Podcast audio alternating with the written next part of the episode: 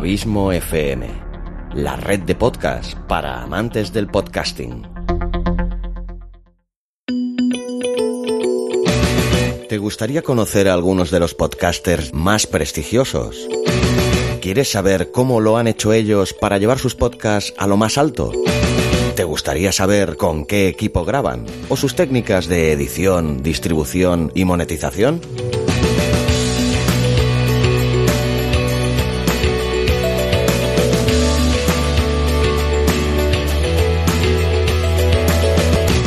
Borde del abismo.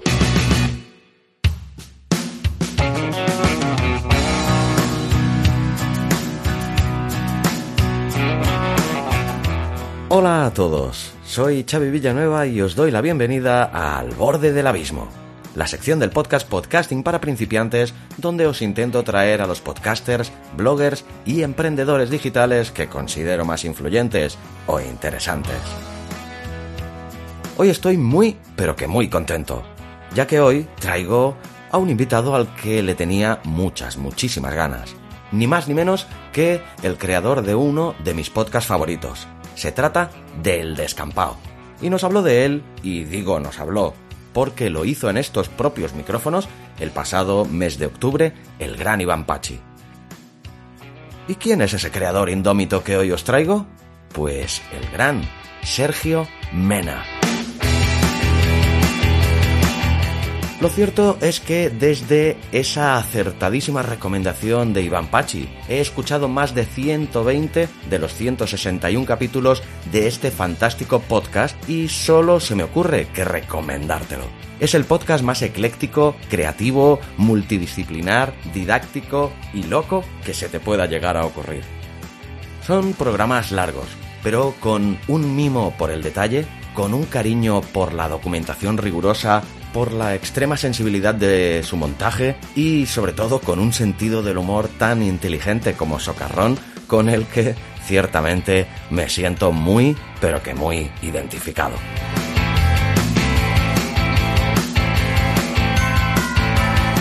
Sin duda, si no lo conoces aún, debes darle al menos una escucha a alguno de sus capítulos. Navega por los títulos y escoge uno que por su temática sea más afín a ti y escúchalo. Recuerda este nombre, El Descampado. Y sobre todo, no te fíes de la Wikipedia.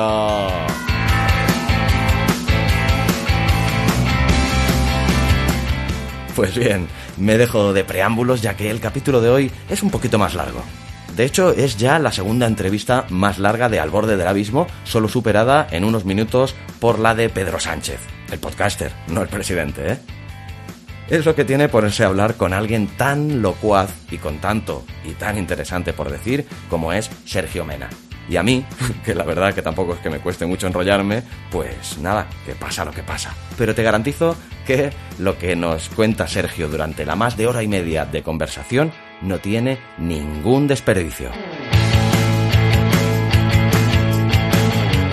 Hoy, el gran Sergio Mena, charlando conmigo al borde del abismo.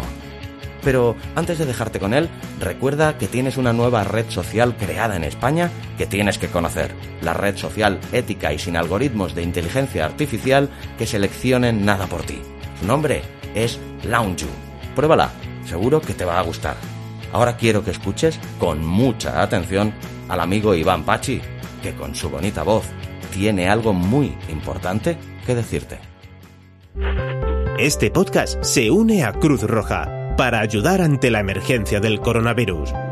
Queremos pedir tu colaboración para que Cruz Roja pueda seguir ayudando en la entrega de alimentos o los traslados de afectados en alguna de sus más de 500 ambulancias a través del plan Cruz Roja Responde. Entra en www.cruzroja.es barra coronavirus y ayúdanos.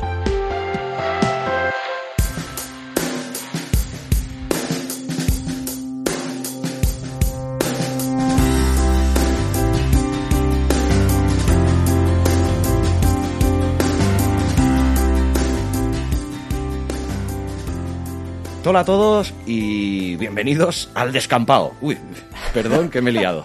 Pero bueno, como os acabo de decir en la introducción, hoy tengo el placer, un placer muy grande, ciertamente, de traer a Podcasting para principiantes, pues a un tío que yo particularmente lo considero, y mira que no lo conozco de nada todavía, pero a partir de hoy creo que nos conoceremos un poquito, lo considero un tío muy grande, una persona súper polifacética y creativa, que produce uno de los que se acaba, han acabado convirtiendo en uno de mis podcasts favoritos, que es el Descampado, y que no es otro que el gran Sergio Mena. ¿Qué tal, Sergio? ¿Cómo estás, Xavi? ¿Cómo estás? Pues muy bien, eh, pero bueno, lo primero de todo, sobre todo darte la bienvenida y agradecerte que hayas accedido a charlar un, conmigo un buen rato aquí al borde del abismo. A ti, a ti. Me alegra mucho hablar contigo, la verdad. ¿eh? Y nada, en los tiempos estos que estamos viviendo, no sé, me parece casi algo muy adecuado y oportuno, pues preguntarte que, aprovechando esta extraña actualidad que nos está tocando vivir, cómo llevas el confinamiento forzoso que estamos viviendo y ante todo, espero que estés bien. Pues estoy bien, estoy bien. Confinamiento lo llevo bien porque es parte de mi naturaleza. Entonces no he notado mucha diferencia con respecto a antes del confinamiento. Paso bastante tiempo en casa, o sea que no, no tengo ningún problema. Me fastidia no salir, obviamente, pero lo llevo bastante bien porque tengo tantas cosas que hacer, Xavi. Ya, ya. Tú que escuchas el descampado, ¿sabes? Sí, sí, Tengo que hacer te muchas entiendo. cosas. Y me siento reflejado también porque yo, aparte, me considero dual en este sentido, porque me considero tan casero como lo contrario, ¿no? Me encanta salir, pero yo en casa tampoco lo padezco. Y estos días, la verdad, que me estoy hinchando, además de adelantar eh, programas y trabajo en la web, estoy leyendo una barbaridad, estoy viendo muchas películas que tenía pendientes, o sea que aprovechando el tiempo todo lo que puede más. Igual, ¿eh? Pues Sergio, pues a ver, antes de hablar de tu fantástico podcast, siempre me gusta pues que el invitado haga una breve presentación y que nos cuentes así brevemente en cuatro trazos gruesos quién eres. Aunque en tu caso hacerlo brevemente puede ser complicado porque has hecho y haces un mogollón de cosas. Pero sorpréndenos un poquito. ¿Quién es Sergio Mena y qué ha hecho en su vida antes de llegar al podcasting? Pues te va a sorprender esto, pero creo que soy la persona menos indicada para responderte bien. Te voy a responder, pero, pero sobre todo soy un tío curioso. La curiosidad mueve el mundo. yo Sí, pienso sí, así. sí, sí. Fíjate, yo creo, y es una cosa que queda palpable en el podcast, en el descampado, cuando eres consciente de tu propia ignorancia, yo creo que las puertas se te abren a un universo maravilloso. Y es mi caso, ya te digo, la curiosidad me, me mueve y, y el aprendizaje, estar aprendiendo todo el rato. Y es algo que queda muy palpable en, en el descampado porque, además de, de la necesidad que tengo de expresarme creativamente, continuamente, tú lo has dicho antes, que soy como polifacético, aunque puede quedar en un momento dado feo que lo diga yo, pero en realidad es así porque eh, he hecho comedia, eh, hago música, imitaciones, dibujo, hago el podcast, eh, hago voces raras, hago entrevistas a gente muy peculiar, pero me gusta mucho comunicar. Yo creo que incluso la gente que no me conoce y me esté escuchando ahora dirá, se nota que este tío al menos vive las cosas con pasión. Y esa es una de las cosas que me gusta también. Me apasiona mucho la gente apasionada, que igual es una redundancia. Bueno, yo en mi perfil de Facebook me, me autodefino como apasionado que se apasiona haciendo lo que le apasiona. Claro, es que la pasión es tan importante, no solo a la hora de comunicar, a la hora de tener un podcast, por ejemplo, a la hora de expresar tu arte, sino la comunicación es tan importante como ser humano, porque al final es lo que te lleva, lo que te hace discurrir por la senda del conocimiento. Que esto puede quedar un poco pedante, pero, pero es así, es lo que te hace al final convertirte y enriquecerte como ser humano, esa pasión, la pasión de la búsqueda. Más cosas, así por hacer un dibujo general y contestando un poco a tu pregunta. Eh, vengo de Cuenca, toda mi familia viene de allí, estoy criado en Madrid, pero, pero toda mi familia es de Cuenca. Normalmente se me da bastante mal responder a este tipo de, de preguntas de preséntate, no, no es una cosa que se me dé de todo bien. Y luego me gustan mucho los donuts de chocolate con fondant, Xavi. me gusta Bueno, mucho. una- eso te define mucho como persona. Sí. Pues, eh, a ver, a mí sí, además de dejar siempre un gran espacio para la improvisación y lo que surja, eh, me gusta prepararme, eh, pues ciertamente lo mejor que puedo las entrevistas y he estado investigándote. Y he estado viendo en tu web, que por cierto me ha gustado mucho, pero que también he visto que la tienes bastante desactualizada, Sí, sí. que te defines como un ser indómito, pendenciero, creativo y zalamero. Sí, me gustaba. Rimaba y me gustaba. Que eres súper creativo me queda muy claro, sobre todo porque yo soy escuchante de tu podcast, ¿no? Pero Ejé. me gustaría que me definieras qué es para ti la creatividad, o mejor aún, ¿cómo definirías tú la creatividad? ¿Cómo definiría yo la creatividad? Yo creo que es, la definición es, es una palabra muy complicada de definir, pero para mí es una vía de expresión emocional, racional y pasional del ser humano. Eso para mí es la creatividad. Es enfrentarte a, a tus demonios, es enfrentarte a la vida, es enfrentarte a los problemas y sobre todo tener la capacidad de improvisar ex- existencialmente ante todo lo que pueda venir. Es muy etérea la definición, pero bajo mi punto de vista sería algo así. Yo encuentro la creatividad, la creatividad es mi cama, es mi lecho. Yo si no tuviera el, el elemento creativo, si no pudiera definirme o expresarme creativamente, seguramente estaría muerto o hueco por dentro. Es lo que me define como ser humano. Cuando lo digo en la página web es, es así de claro, me define como ser humano. Si no pudiera, si no tuviera esa capacidad, o al menos la, las creaciones que puedo hacer en un momento determinado, no llegaran a la gente, aún así me seguirían llenando, porque simplemente el propio hecho, el propio acto de, de crear algo, ya me llena. Aunque tiene una parte de dolor, que yo no sé si coincides en esto conmigo, porque tú también eres un tío creativo, pero el, el, mero acto de crear también tiene una parte dolorosa. Yo, por ejemplo, cuando estoy haciendo una canción, estoy haciendo un arreglo, incluso cuando estoy haciendo un podcast, hay una parte de dolor en ese proceso creativo, pero cuando consigues a través de esa creatividad sortear todos los obstáculos, que es a donde quería ir antes precisamente, con lo de ese tema existencial que tiene la creatividad, cuando consigues sortear y ves el resultado final, sí. es tan bonito y te llena tanto, a mí me llena tanto, es que es lo que me da, es, es mi gasolina, es, es, tremendo, de verdad. Y lo digo con mucha pasión porque es que es mi vida, es mi vida. Uh -huh. Sí, yo la verdad que me dice que me considero una persona creativa, sí, lo, lo, soy. Y lo único que yo también me considero una persona, y que creo que también lo soy, de muy buen humor, soy un cachondo en líneas generales, pero bueno. me, me, me, me, sirve más como herramienta o me es más fácil como herramienta el dolor para crear que, que el humor, no sé. Es que es eso. Es eso. Pero fíjate, yo a través del dolor recuerdo que, por ejemplo, alguna entrevista bizarra escribiendo el guion y algunas de las mejores entrevistas, las entrevistas bizarras para los que no habéis escuchado nunca el descampado son entrevistas que hago, pues, por ejemplo, yo que sé, a Oliver Atom, a Sella, a Alien, a Depredador, a Pennywise, a, a mucha gente, a Spinette, por ejemplo, a Darth Vader, ese tipo son entrevistas de humor. Y muchas de esas entrevistas de, de humor, de comedia, han salido de momentos dolorosos. Es decir, de, de, todo lo que te rodea no es, no te acompaña, no te hace sentir bien, pero a través del humor hay un resquicio, hay una grieta en, tu dolor por la que entra un poquito de luz. Y es impresionante como al final, a través de, de, poder sacar esa comedia de ti, ese tipo de momentos que a priori son tan complicados, se acaban volviendo de otro color. Y es algo sorprendente. Entiendo lo que dices del dolor porque, en cierto modo, son, al final son técnicas creativas o son o simplemente como, como funcionamos a nivel de ser humano, a nivel humano. Sí. Pero en mi caso, ya te digo, yo también me he visto en situaciones de ese tipo y de repente decir, ostras, cuando hice Ignatius, por ejemplo, lo de la comedia salvó mi vida, en sí. cierto modo, a veces, en mi caso, también puedo coincidir, de verdad. ¿eh? Y es bonito, ¿eh? ya te digo, el acto de crear para mí es formidable, es maravilloso. Pero bueno, has empezado diciendo que no sabrías si definir la creatividad y has hecho una definición maravillosa, la verdad. Es que me enrollo. es que me enrollo. Estoy acostumbrado a enrollarme mucho. Y fíjate que soy. Y esto es una cosa que, que mencionó además Pachi, eh, Iván Pachi, al que mando un cariñoso saludo, porque me mencionó en una entrevista que le hiciste aquí en, en este programa. Sí, fue el que me hizo conocerte, la verdad, y se lo agradezco infinitamente. Claro, y le debo mucho porque gracias a él se abrió mucho el, el círculo. Y el círculo de, de oyentes, me refiero, de, de, gente que no me conocía, que de repente él decía, tienes que escuchar a este tío. Bueno, exactamente igual que hizo contigo. Uh -huh. Y volviendo a, a, todo esto, eh, me gusta mucho... Eh, eh, comunicar, me gusta mucho hablar, no tengo problemas en hablar delante de la gente, pero como bien dijo Iván, Iván Pachi, a la hora del contacto unipersonal soy una persona bastante tímida, soy más de escuchar que de hablar. Sí, ¿no? Sí, pero en este caso me he puesto en el modo podcaster y he dicho, pues ya que te está preguntando algo a Xavi, pues dale un poquito de amor, ¿sabes? Y aunque algunas de las cosas luego las escucharás tú mismo y dirás, ¿qué estaba diciendo Sergio? ¿Qué, qué es eso que dices? ¿Sabes? Pero por lo menos dale un poquito de, de, chicha al hombre, ya que se ha puesto en contacto contigo y te está dando su amor, pues oye, qué menos, ¿no? Pero bueno, saber escuchar, Sergio, también es una grandiosa virtud. Sí, sí. Que no sí. todo el mundo sabe hacerlo, esto, ¿eh? Y a mí me gusta mucho escuchar. Creo que se aprende mucho escuchando. Uh, y tanto, mucho. se aprende una barbaridad.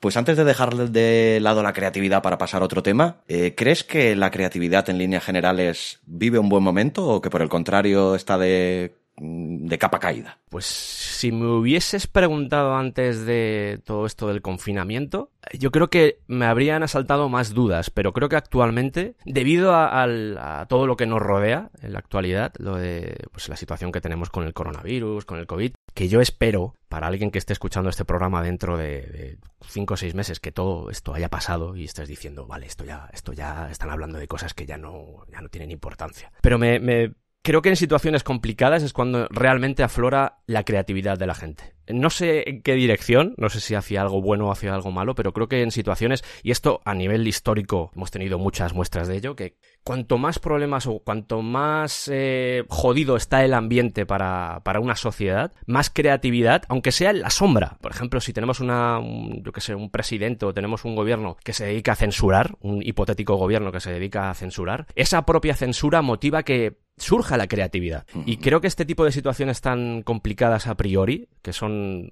como he dicho antes, jodidas, incentiva la creatividad. No sé en qué dirección, pero sí tengo la sensación de que gracias a esto van a surgir series muy buenas, no relacionadas necesariamente con el COVID, sino en general, series muy buenas, canciones muy buenas, discos muy buenos. Creo que gracias a esto van a salir ese tipo de cosas y creo que no sé si la cultura va a salir reforzada, porque eso ya me cuesta más creerlo, pero al menos la creatividad creo que sí, en un momento dado por el dolor que tú comentabas antes, el hecho de estar en casa y no poder salir hacia afuera, creo que eso en el fondo va a motivar que mucho de eso que llevamos dentro tenga que expresarse y salir hacia afuera de alguna forma.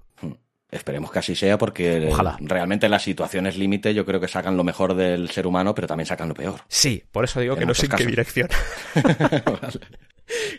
que esto es como te decía antes lo de la pasión. Está muy bien lo de tener pasión, pero si tu pasión es conquistar países, pues esa pasión no, ¿vale? Ya, hablo, de pasiones bonitas, de pasiones chulas.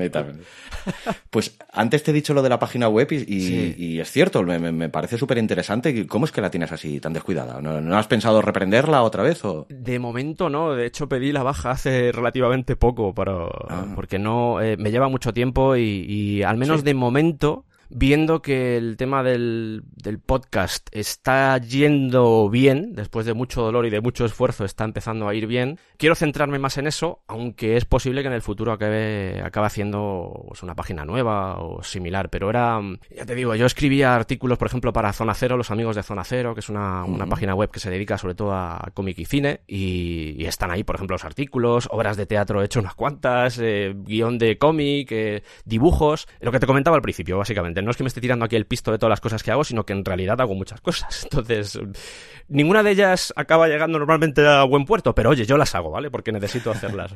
Y lo de la página web, en el fondo, es, es eso, que creo que tarde o temprano acabará volviendo, pero actualmente es como, es que no puedo dedicarle más tiempo. Bastante tengo ya con, lo que tengo. Pues sí. Pues en, la bio que hay en esa web he encontrado una grandiosa frase de otro grande, ¿no? De Terry Pratchett, que me ha gustado mucho y no la conocía yo. La imaginación, que no la inteligencia, es lo que nos hace humanos. Correcto. Según esta sentencia, Sergio, ¿tú crees que hay muchos humanos? Me refiero a que da la sensación de que, o al menos a mí me da esa sensación de que el uso indiscriminado de la tecnología, quizás en vez de potenciar nuestra imaginación, la va menguando cada vez más. ¿Qué piensas tú? No sé si solo la imaginación, yo creo que el uso de la tecnología, y aquí me sale una vena un poco, vamos a llamarla anarcoprimitivista, que... Buena definición. Creo que la tecnología está tentando, entre comillas, contra ciertas cosas que como seres humanos estamos perdiendo por desgracia. No sé si la imaginación eh, es una de ellas, porque al final lo bueno que tiene el ser humano, incluso cuando, en su comunión con la tecnología, es que sabe adaptarse de muchas formas. Y creo que, aunque el concepto de imaginación que podemos tener nosotros actualmente difiera, por ejemplo, del que tenían hace 200 años, porque esa es la realidad, creo que al menos dentro de 50 años seguramente nos pase lo mismo. Y los que estén vivos, en ese caso, que no va a ser mi caso, pero los que estén vivos por esa época, y hayan visto la transición eh, vamos a llamarlo,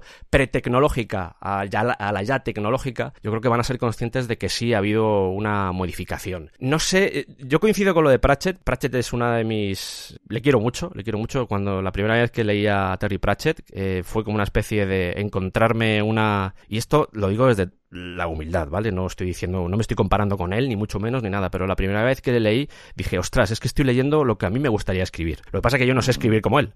Y esa frase en concreto, lo de la imaginación, ten en cuenta que la imaginación, al igual que tú me hacías antes la, analogía, puede ser para hacer cosas buenas, pero también para hacer cosas malas. Entonces, es peligroso el tema de la, el tema de la imaginación. Yo espero, por la parte que me toca, que como humanidad, al menos sepamos conservar a pesar de esa transformación tecnológica y que dentro de 50 años o 60 años seamos casi cyborgs, si no ha llegado Skynet todavía, que ya está llegando tarde, ¿vale? Pero si no sucede eso, al menos que esa imaginación que nos hace humanos permanezca allí todavía. Porque al igual que te decía lo de la creatividad, para mí la imaginación, que en realidad están bastante vinculadas entre ellas, las dos cosas, es vital para entender la vida. Al menos para mí. Hay gente que no tiene motivaciones y es respetable, pero para mí es importante al menos. Lo comparto plenamente contigo. Xavi, tengo la sensación de que no te estoy respondiendo a las preguntas y estoy soltando aquí soflamas existencialistas eh, como si fuera Henry Miller. A mí me está gustando. Vale, vale. si, ves, que me vengo muy arriba, eh, me lo dices, porque eh, yo había hecho entrevistas como músico, pero esta es la primera entrevista que hago como podcaster y e igual me enrollo y esas cosas. A mí me está pareciendo perfecto, además que es eso, bueno, me gusta que contestes lo que te surja de dentro, no lo políticamente correcto, por decirlo de alguna manera. Vale, vale. Pues por acabar de hacer el boceto para todo aquel que no te conozca de quién es Sergio Mena, pues no sé, a ver, ¿a qué te dedicas profesionalmente y cómo compaginas tu faceta profesional con la barbaridad de horas que le dedicas al podcasting? Yo trabajo en el mundo web, antes mencionaba lo de mi página web, yo trabajo en el mundo web eh, y es lo que me da de comer. Trabajo para un tercero y básicamente respondiendo a tu pregunta de cómo puedo sacar todo adelante, yo creo que a base de salud, aunque ahora me lo estoy tomando más tranquilamente, hace un tiempo, yo creo que dos años, eh, por hacer un poco el esquema, ¿vale? El descampado nació en el 2016, el 3 de febrero, si no me falla la memoria. Sí, porque lo he visto yo esta mañana. Ha pasado por diferentes etapas. Hubo una etapa muy loca, de la que no me siento tampoco muy feliz, aunque productivamente fue importante, pero tuve una etapa en la que sacaba programa semanal que habrá gente que diga, pues, pues tampoco es para tanto, hay gente que se hace un programa diario. Pero cuando escuchas el descampado, y aquí no es que me quiera tirar flores, pero hay mucho trabajo detrás, y yo no sé cómo, Xavi, yo no sé cómo, yo me pongo a pensar, y no sé cómo leches hacía para sacar un programa semanal, que por supuesto tengo colaboradores que me ayudan y todo lo que queráis, pero fue muy complicado. Y actualmente me lo tomo con más calma y también puedo decir que, claro, el, aprendizaje que tienes durante todos estos años, eh, son cuatro años haciendo el, podcast, y quieras que no, pues eh, vas mejorando algunas técnicas para tardar, para tardar menos, pero al mismo tiempo le intentas dar un poquito más de amor porque sabes que al final estás haciendo una especie de labor de artesanía, que es como me gusta a mí ver al, descampado. Es, es, labor de artesano. Es, eh, me hace mucha gracia porque Buenafuente a veces habla de, sus programas una fuente, tío al que aprecio un montón, habla a veces de sus programas como programas de autor. Y yo intento ver el podcast así. Con esto no quiero decir que el resto de gente, sus podcasts, que lo ponen a grabar y graban una conversación y lo suben y todo es fantástico, sean peores o mejores. No, yo no entro en esa liga ni voy a entrar jamás en esa liga. Pero yo al menos la percepción que tengo del podcast es de artesanía. ¿Y qué requiere la artesanía? hadiah. Tiempo. Tiempo, sí, totalmente.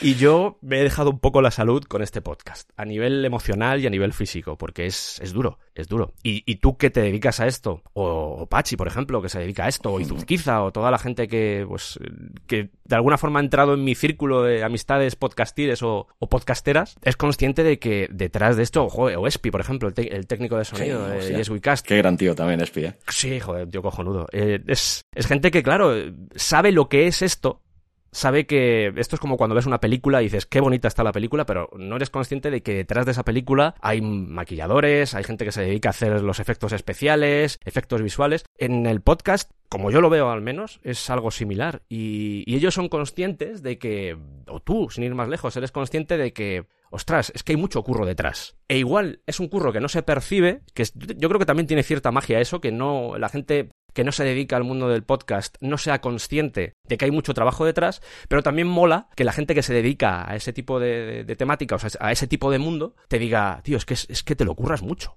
Y yo digo, pero mucho. sí. ¿Sabes? Con una risa nerviosa. Sí, sí. Porque es así, porque, porque, porque sí, le meto muchas horas. Y es así, y, lo digo desde la humildad, porque igual hay gente que con menos trabajo, pues lo hace mejor que yo. Pero yo al menos le, dedico mucho tiempo. Y sin ir más lejos, antes de entrar a, a esta entrevista contigo, estaba editando, voy a acabar la entrevista contigo y voy a seguir editando. o montando, porque también te he escuchado a ti hacer la diferenciación entre, entre montaje y edición. Por cierto, ah, mira, sí. me mola, me mola la, la separación que haces. ¿Que no sabéis de qué hablo? Escuchad los programas de este hombre, joder. No, la verdad es que es eso, que yo solo puedo hablar de, de ti y de tu programa con, absoluta admiración, porque yo soy una persona que siempre me he considerado muy meticuloso en mi trabajo, me gusta entregar lo mejor de mí en cada uno de ellos. Claro. Pero he visto una persona que todavía dedica todavía más meticulosidad, cariño y mimo, si es que es posible, que yo mismo, y, ha sido tu caso, porque la verdad es que además tus programas tienen un, pero un, bueno, eso entraremos más tarde porque todavía no hemos llegado a él, pero bueno, para hacer así un breve, eh, eh, hincapié en ello, pues vamos que le dedicas a, a a la edición sobre todo, pero un trabajo muy, muy, muy importante, además muy bien hecho, muy bien hecho, que desde aquí te, te quiero felicitar por él, porque desde luego solo me cabe eso, que es una felicitación, porque te lo curras muchísimo y ofreces un, un programa de una calidad que ya le gustaría mucho, ya te digo yo. En primer lugar, te lo agradezco. Cuando me dicen cosas bonitas, soy de ese tipo de personas que no sabe muy bien cómo reaccionar, pero voy a intentar seguir adelante, ¿vale? Te agradezco mucho, te, agradezco mucho tus palabras. Fíjate, esto, eh, y de nuevo, yo todas estas cosas las digo desde la humildad, porque yo me imagino que habrá gente, como he dicho antes, que no ha escuchado nunca el descampado y va a decir, este tío es un poco flipado, pero no, no lo digo en ese plan, ¿vale? Yo soy consciente de que lo que hago está bien porque por algo lo hago. Soy consciente, ¿vale? Luego te puede gustar, puedes decir, oye, no me gusta cómo lo hacéis porque le metéis demasiado humor y yo quiero un podcast serio y esto no me mola. Hacéis una mierda. Todo lo que quieras. Pero yo, el producto que intento sacar fuera es el mejor que puedo sacar. Y me siento muy orgulloso de él. Eso siempre. Pero al mismo tiempo tengo la parte autocrítica, que es la que me está diciendo, puedes hacerlo mejor, puedes hacerlo mejor. Y yo creo que de la confluencia de ambos factores es lo que me acaba manteniendo eh, siempre alerta porque no es eso de que, oye, pues, por ejemplo, eh, no sé si lo comentaremos luego, pero el hecho de que Buenafuente y Berto Romero digan, oye, este tío, lo que hace este tío mola mucho. Eso puedes decir, oye, pues guay, pues voy a relajarme. No. ¿Sabes? Es como. Es como lo que tú me acabas de decir. Te lo agradezco un montón porque tener feedback, sea cual sea, siempre que sea con educación, porque hay gente, pues ya sabemos cómo es internet, que la gente a veces deja comentarios de mierda y no pasa nada. Simplemente se borran y ya está. Comentarios de mierda eh, para tu casa o para tu familia, para mí no. Pero sí, es que me, pongo muy agresivo con, con esas cosas.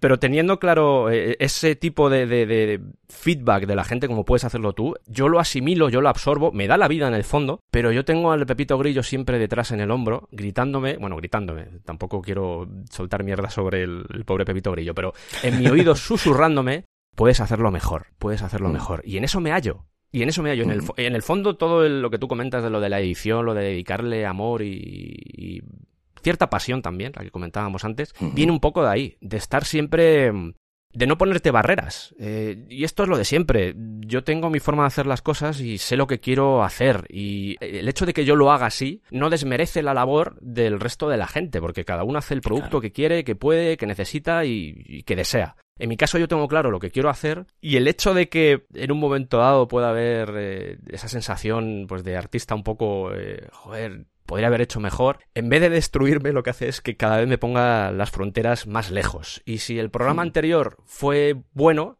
el siguiente tiene que ser mejor. Y vivir siempre con eso es una presión gorda, porque hay gente que dice, ostras, que ahora te escucha buena fuente. Pero si es que no ha cambiado. La percepción que yo tenía, por supuesto, vuelvo a lo de antes, agradezco mucho que Buena Fuente me escuche, pero el hecho de que me escuchen no me eh, da más presión, porque la presión yo ya la tengo, yo ya la traigo de fábrica. Te la pones tú mismo, claro. Claro, claro. Yo estoy, yo desde el principio, desde que, desde que empecé hace cuatro años, hombre, ha ido evolucionando, porque a medida que vas viendo que lo que haces le llega a más gente, pues sientes todavía más responsabilidad, pero el tema de la presión, de sentir, eh, no voy a decir las miradas sobre ti, pero sí los oídos sobre ti, o las orejas sobre ti, no ha hecho que me ponga más nervioso, sino decir, vamos a seguir, yo se lo digo a los colaboradores, a Iván, a Santi, a Tere, a Ferran, a todos los que están en el descampado o han pasado por el descampado, yo siempre se lo digo, seguimos haciendo nuestra mierda. Y lo digo así, ¿eh? Vamos a seguir haciendo nuestra mierda, porque nuestra mierda es esta, y ya está, sin presiones y sin nada. Por supuesto creo que es como debe ser. Además que comentabas de lo del según cómo se reciba el feedback, yo creo que feedback sea bueno o sea negativo, yo creo que nunca te tiene que servir para relajarte, sino que tiene que servir como un acicate todavía para hacerlo mejor. Ni para hundirte tampoco, porque en mi caso, eh, y he puesto el ejemplo antes, y es el ejemplo más clásico, va a ser raro que alguien te diga, al menos en mi caso, eh, pero va a, ser, va a ser raro que alguien te diga, oye, vaya edición de mierda, porque no se suelen dejar ese tipo de comentarios, pero sí hay comentarios muy típicos que es lo del humor. Porque nosotros te podemos hablar de cosas a priori muy serias, o de historia, o de lo que sea, pero la línea troncal del descampado es el humor, siempre va a haber comedia. Y eso hay gente a la que no le gusta, pero es que la propia definición que puedes encontrar en Evox del programa, ya digo lo del humor. Entonces, a mí particularmente me fastidia, no me pone la bota en la cabeza en plan, ay, por favor, que hay alguien al que no le gusta mi podcast, eso me da igual. Pero, joder, no me digas que no te gusta porque hay mucho humor, porque es que lo digo en la descripción del programa, no, no te puede coger de sorpresa, pero bueno, eh, ya te digo. Y que además que si quieres un podcast de historia muy serio y muy formal y muy didáctico, hay mil. Hay mil, es que es eso, tío. Es con ese toque de humor, pues eso,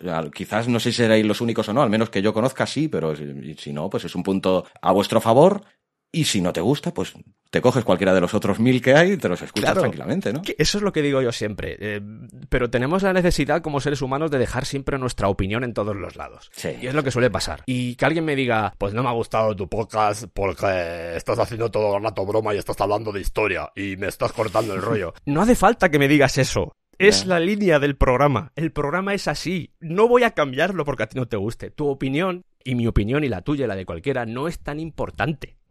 de verdad. Consideramos, tenemos una, una, consideración de nuestra propia opinión por encima del mundo. Y es como, joder, no hace falta, de verdad. A mí cuando no me gusta algo, y hay cosas que no me gustan, no voy a dejar un comentario para definir mi ego y decir, mira, fíjate, voy a dejar un comentario. No me gusta lo que haces, eres un cara de mierda. ¿Para qué? Yo es que no lo he hecho nunca ni lo voy a hacer jamás. Simplemente pues no lo vuelvo a escuchar el programa y ya está. y tan contento. Además, si me dices, es que eres el único programa de historia que hay ahora mismo en el mundo, por favor. Es que no. Es que hay miles de programas ahí fuera que puedes escuchar y, con muchas temáticas y ya está. Y yo siempre digo lo mismo. Y es, chico, ¿esto para qué? Has perdido el tiempo. El tiempo este que has perdido en escribirme a mí el mensaje, úsalo para escribir en el buscador y poner podcast de historia serio. Enter. Y ya está. Y no pasa nada. Si a mí no me molesta, no me molesta. De verdad. Pero bueno. Bueno, pues Sergio, yo creo que ahora, ya que te hemos conocido a ti un poquito, creo que llega el momento, aunque hemos hablado de él tangencialmente, pero vamos a hablar de tu hijo podcastero, que es el Descampado, ¿no? Madre mía. Que abrió sus puertas, como acabas de decir hace un ratito, pues eh, hace ya cuatro años, en febrero de 2016. Y no sé, lo primero dime de dónde te surge la idea o la necesidad de crear el Descampado y luego, pues explícale a todo aquel que no conozca tu podcast qué es lo que encontrará allí, aunque ya hemos hablado un poquito sobre él.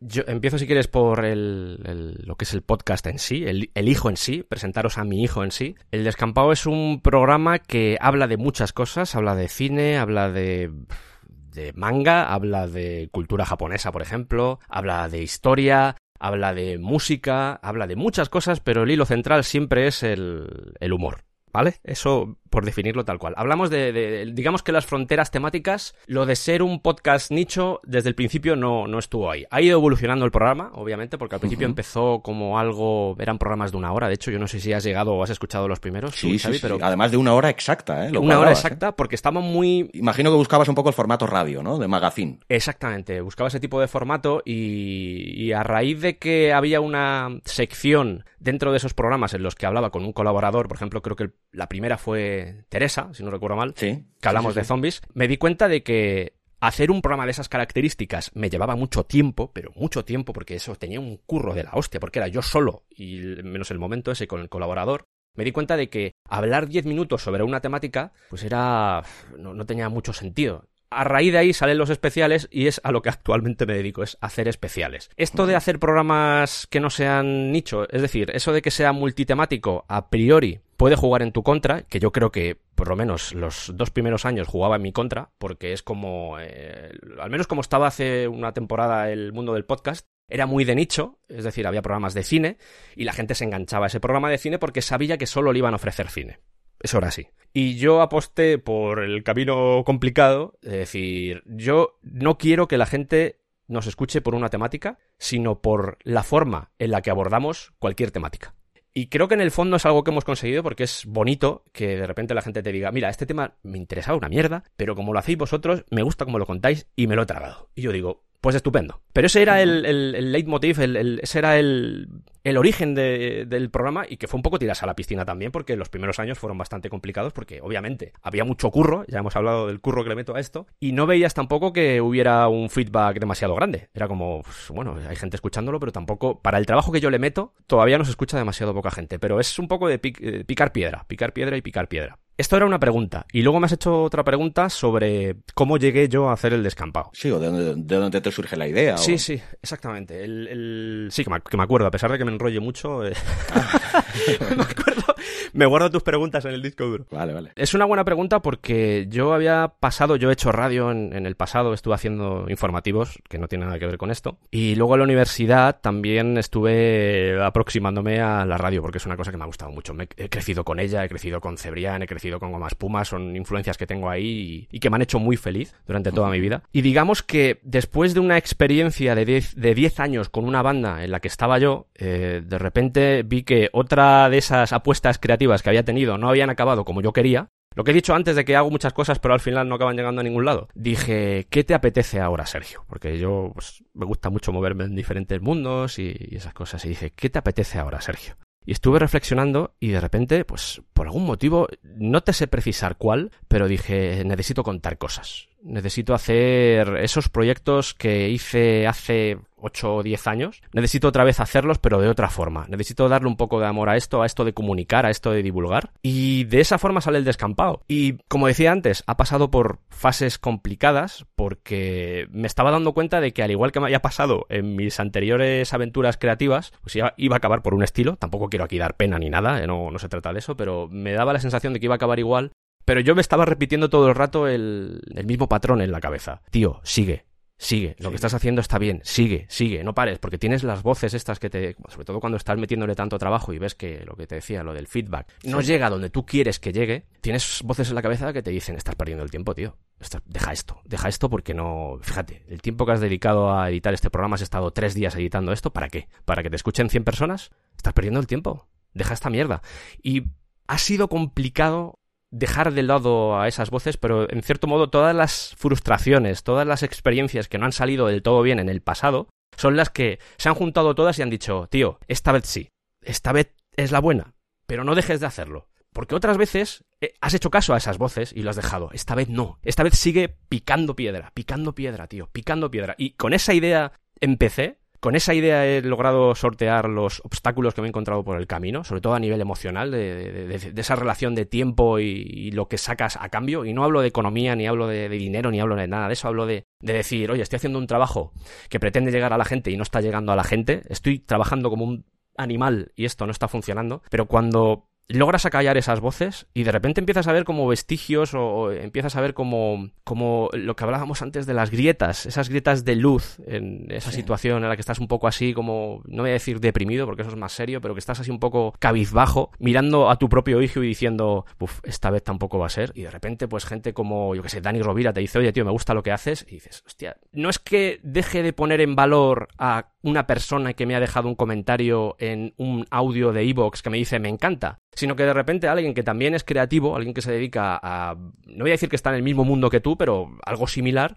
está valorando tu trabajo y dices, ostras, pues igual estoy haciendo las cosas bien, o igual estoy creando algo que es bonito, o que merece la pena ser escuchado o visto, o lo que sea. Sí, que tú realmente sabes que lo estás haciendo bien, pero muchas veces necesitas la reafirmación de alguien externo, ¿no? Eso es, eso es, sí, porque tienes, eh, yo por lo menos, eh, yo me imagino que alguien que que ve más esto como un hobby, el tema del podcasting, pues la percepción será diferente. Es decir, yo, por ejemplo, pues tú y yo hacemos un programa de cine, hablamos de una película, no editamos mucho porque va a ser nuestra conversación, lo subimos, la gente lo escucha y es guay. Pero ese elemento de artesanía, ese elemento de responsabilidad que, que tengo siempre que me acompaña, es lo que hace que, que, de repente cuando alguien te dice algo así, e insisto, que no es que esté diciendo que la opinión de Dani Rovira sea más importante que la de una persona que me deja un comentario en iVoox, no se trata de eso. Se trata de que alguien que también es creativo, mm. porque yo no conozco a la gente que me deja los comentarios en iVoox, ¿vale? Pero igual me lo está dejando un tío que también es creativo. Pero en este caso yo conozco quién es Dani Rovira, he visto sus monólogos, he visto lo que él hace, y digo, ostras, tío, es que le gustas.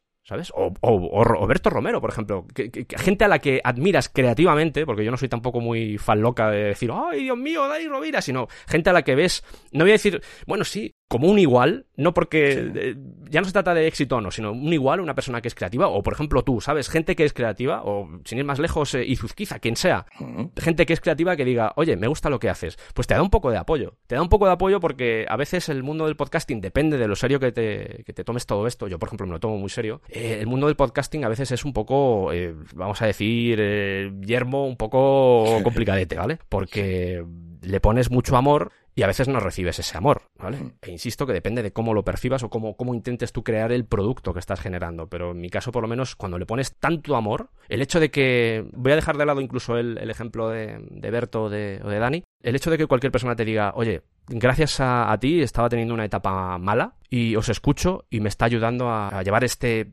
este ambiente o esta situación mucho mejor de lo que de lo que lo estaba llevando. Eso es muy grande también, ¿eh? Sí, sí, sí. Eso es un regalo. Yo recuerdo una entrevista, yo incluso no sé si lo dijo en, la entrevista que le hiciste tú a, Santi, a Santi Camacho, eh, cuando le cuando le dejaron el primer comentario en en de gracias Sí, sí, sí, sí. Es que es eso, es que es eso. Ya eh, no se trata ya de, que te paguen, de que ganes más dinero, de que ganes menos dinero. Se trata ya de que, en cierto modo, estás ayudando a la gente. Y eso es bonito. Pues eso, por solo por eso merece la pena hacer esto. Yo ahí es cuando realmente me siento pagado y no en el aspecto monetario ni crematístico, está claro, sino en el aspecto emocional, ¿no? De decir, hostia, lo que hago no lo hago mal del todo y además, pues, hostia, hay, alguien de fuera que, porque claro, tú llega un momento en el que pierdes la perspectiva cuando te pasas tantísimas horas con tu hijo, ¿no? Pero sí. Cuando alguien de fuera te dice, hostia, qué, qué guapo es tu hijo y qué bien se porta, pues se agradece. Es correcto.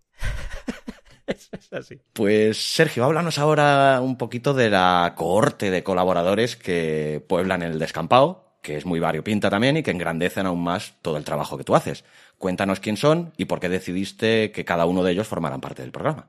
Esto es una broma que tenemos entre Iván Martín, que es uno de ellos, es el que se encarga sobre todo de historia, aunque hemos hecho algún programa de videojuegos. Pero es una broma que tenemos los dos porque yo, por ejemplo, a Iván lo fiché, entre comillas, porque veía que, mm, que en Twitter, en Twitter es Pijus Magnificus, es un usuario bastante conocido. Pero veía, no solo por las bromas que hacía, sino por el, la forma en la que se expresaba, que podía funcionar en un momento dado en el descampado. Y él me decía, él tiene una broma muy, muy graciosa porque dice, el, tú no eliges al descampado, el descampado te elige a ti. Y es un poco así.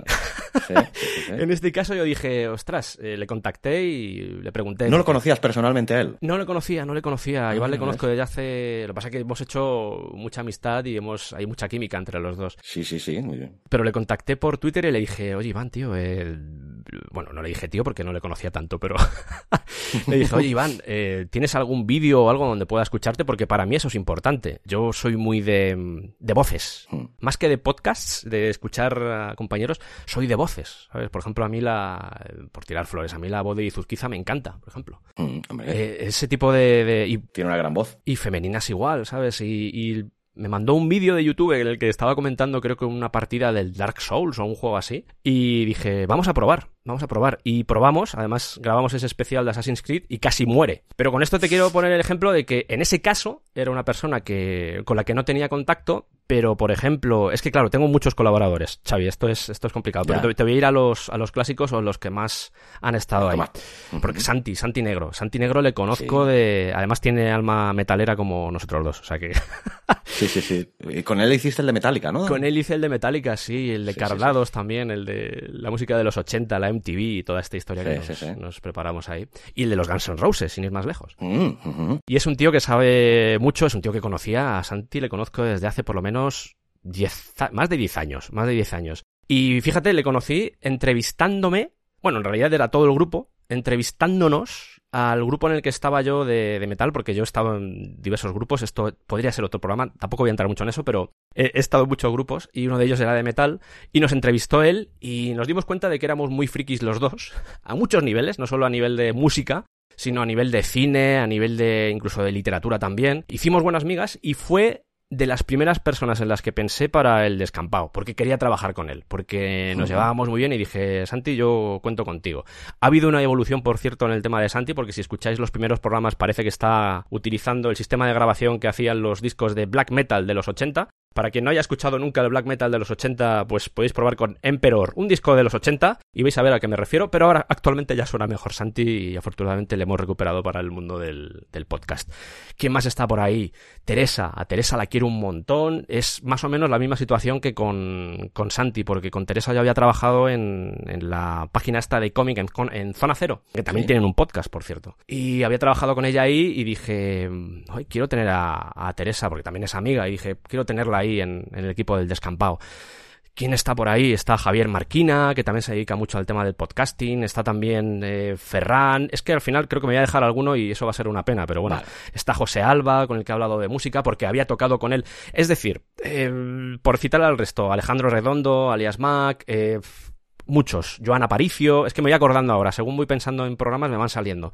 Creo que lo que en más coinciden todos, quitando igual el tema de Iván, que ha sido el, uno de los últimos en llegar, en lo que más coinciden todos es que había un elemento de amistad previo a que se creara el descampado. Y luego ya saber, porque había gente que no ha hecho nunca podcasting, saber hasta dónde puedes sacar lo mejor de la gente. que yo creo que eso también... Y esto me lo dicen ellos, no es que yo esté aquí flipándome, ¿vale? Pero ellos me dicen que no habían hecho nunca podcasting, sin ir más lejos Iván. Pues le ha cogido el gustillo ya. Sí, ¿eh? joder, después de los vikingos, dime tú. Madre mía. Pero que, mm, que se sienten ahora más a gusto o más cómodos haciendo podcasting, que obviamente es normal también a la hora de, practicarlo. La, la práctica también ayuda mucho a que eso sea así. Pero que le han pillado el gustillo y que les gusta esto. Y me dan las gracias. Y yo digo, pues no me tenéis que dar las, las gracias a vosotros por estar también aquí colaborando en el descampado, porque me imagino que tú lo sabes, pero no es fácil. Y yo sé que no es fácil. El hecho de que un colaborador me diga, oye, quiero hacer un programa sobre esto, el hecho de que salga de ellos, y, la gente estará pensando, ¿pero por qué? Porque hay tal grado de documentación en algunos programas que el hecho de que un colaborador se quiera suicidar diciéndote, oye, vamos a hablar de esta temática. Y yo les digo, pero ¿sabes lo que conlleva esto, no? Y me dicen, sí, sí, pero no pasa nada. Javier Marquina me decía, jo, tío, es que es como si preparar, esto es preparar un examen de la universidad, no me jodas, ¿sabes? nos tienes aquí.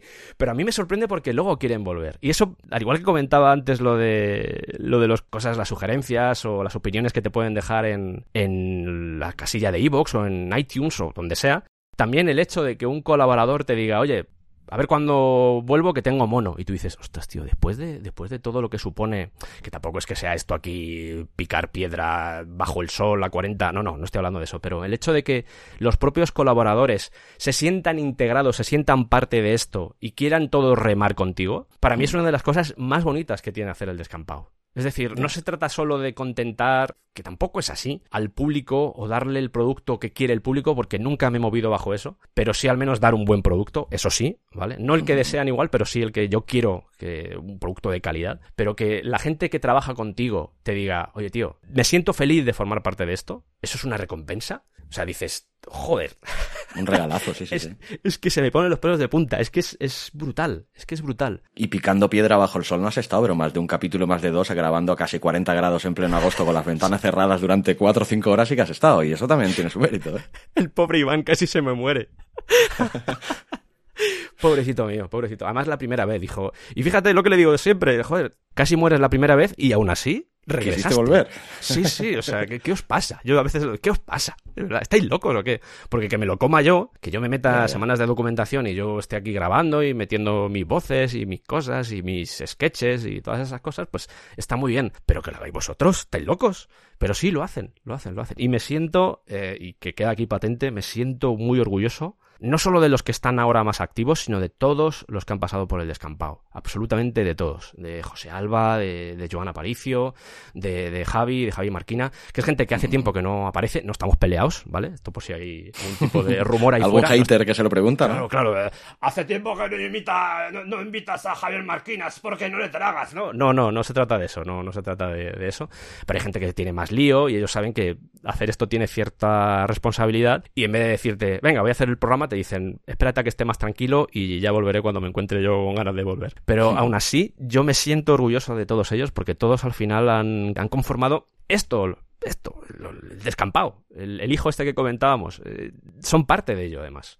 Y yo he aprendido mucho de ellos también. Y en cada programa yo aprendo un montón de ellos. Y el enriquecimiento que te llega, no solo a nivel emocional, porque son amigos o acabas trabando una amistad con ellos, el enriquecimiento a nivel de, conocimiento, y volviendo otra vez a, tu pregunta sobre la creatividad, sobre la definición que te decía, lo de la curiosidad, lo de preguntarte cosas, lo de ser consciente de tu ignorancia, el hecho de poder compartir micrófono con ellos, para mí es lo puedo definir como mágico. Y eso que luego tengo que editarlo yo y comerme las cinco horas de grabación que luego se quedan en tres. Pero a pesar de eso, les lo quiero mucho.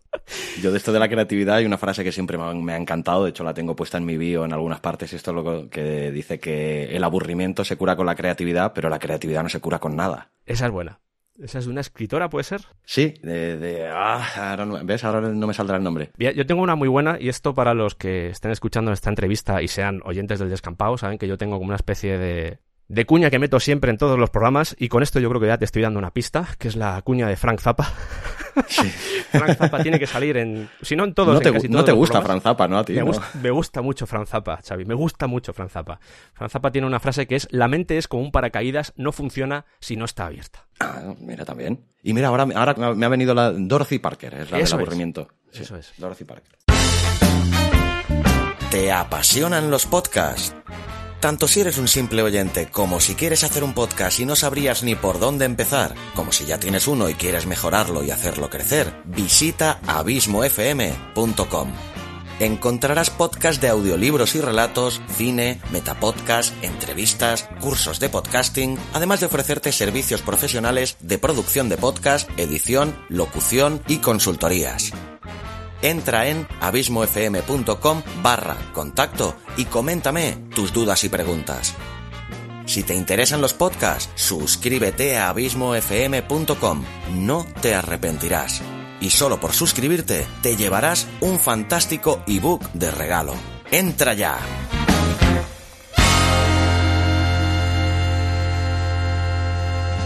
Pues a ver, eh, llevas ya, Sergio, nada más y nada menos que 161 capítulos del descampado. Sí. También de lo más variopintos y eclécticos. Sí. Me gustaría que explicaras a todo aquel que no se pueda llegar a hacer una idea de cómo se hace un programa de estos, cuál es el proceso que sigues para elegir el tema a tratar en cada uno de los capítulos, por ejemplo. Vale, la premisa que tenemos siempre a la hora de abordar un programa es intentar ser lo más independientes posible, es decir, a la hora de documentarlo, por ejemplo, eh, encontrar no solo una fuente, esto de la coña que tengo siempre con lo de no te fíes de la Wikipedia, es un poco por eso.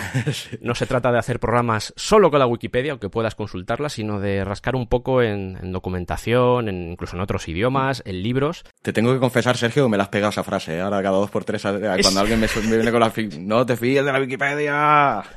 He creado un monstruo, me lo dice más gente esto, ¿eh? es verdad, sí, sí, sí.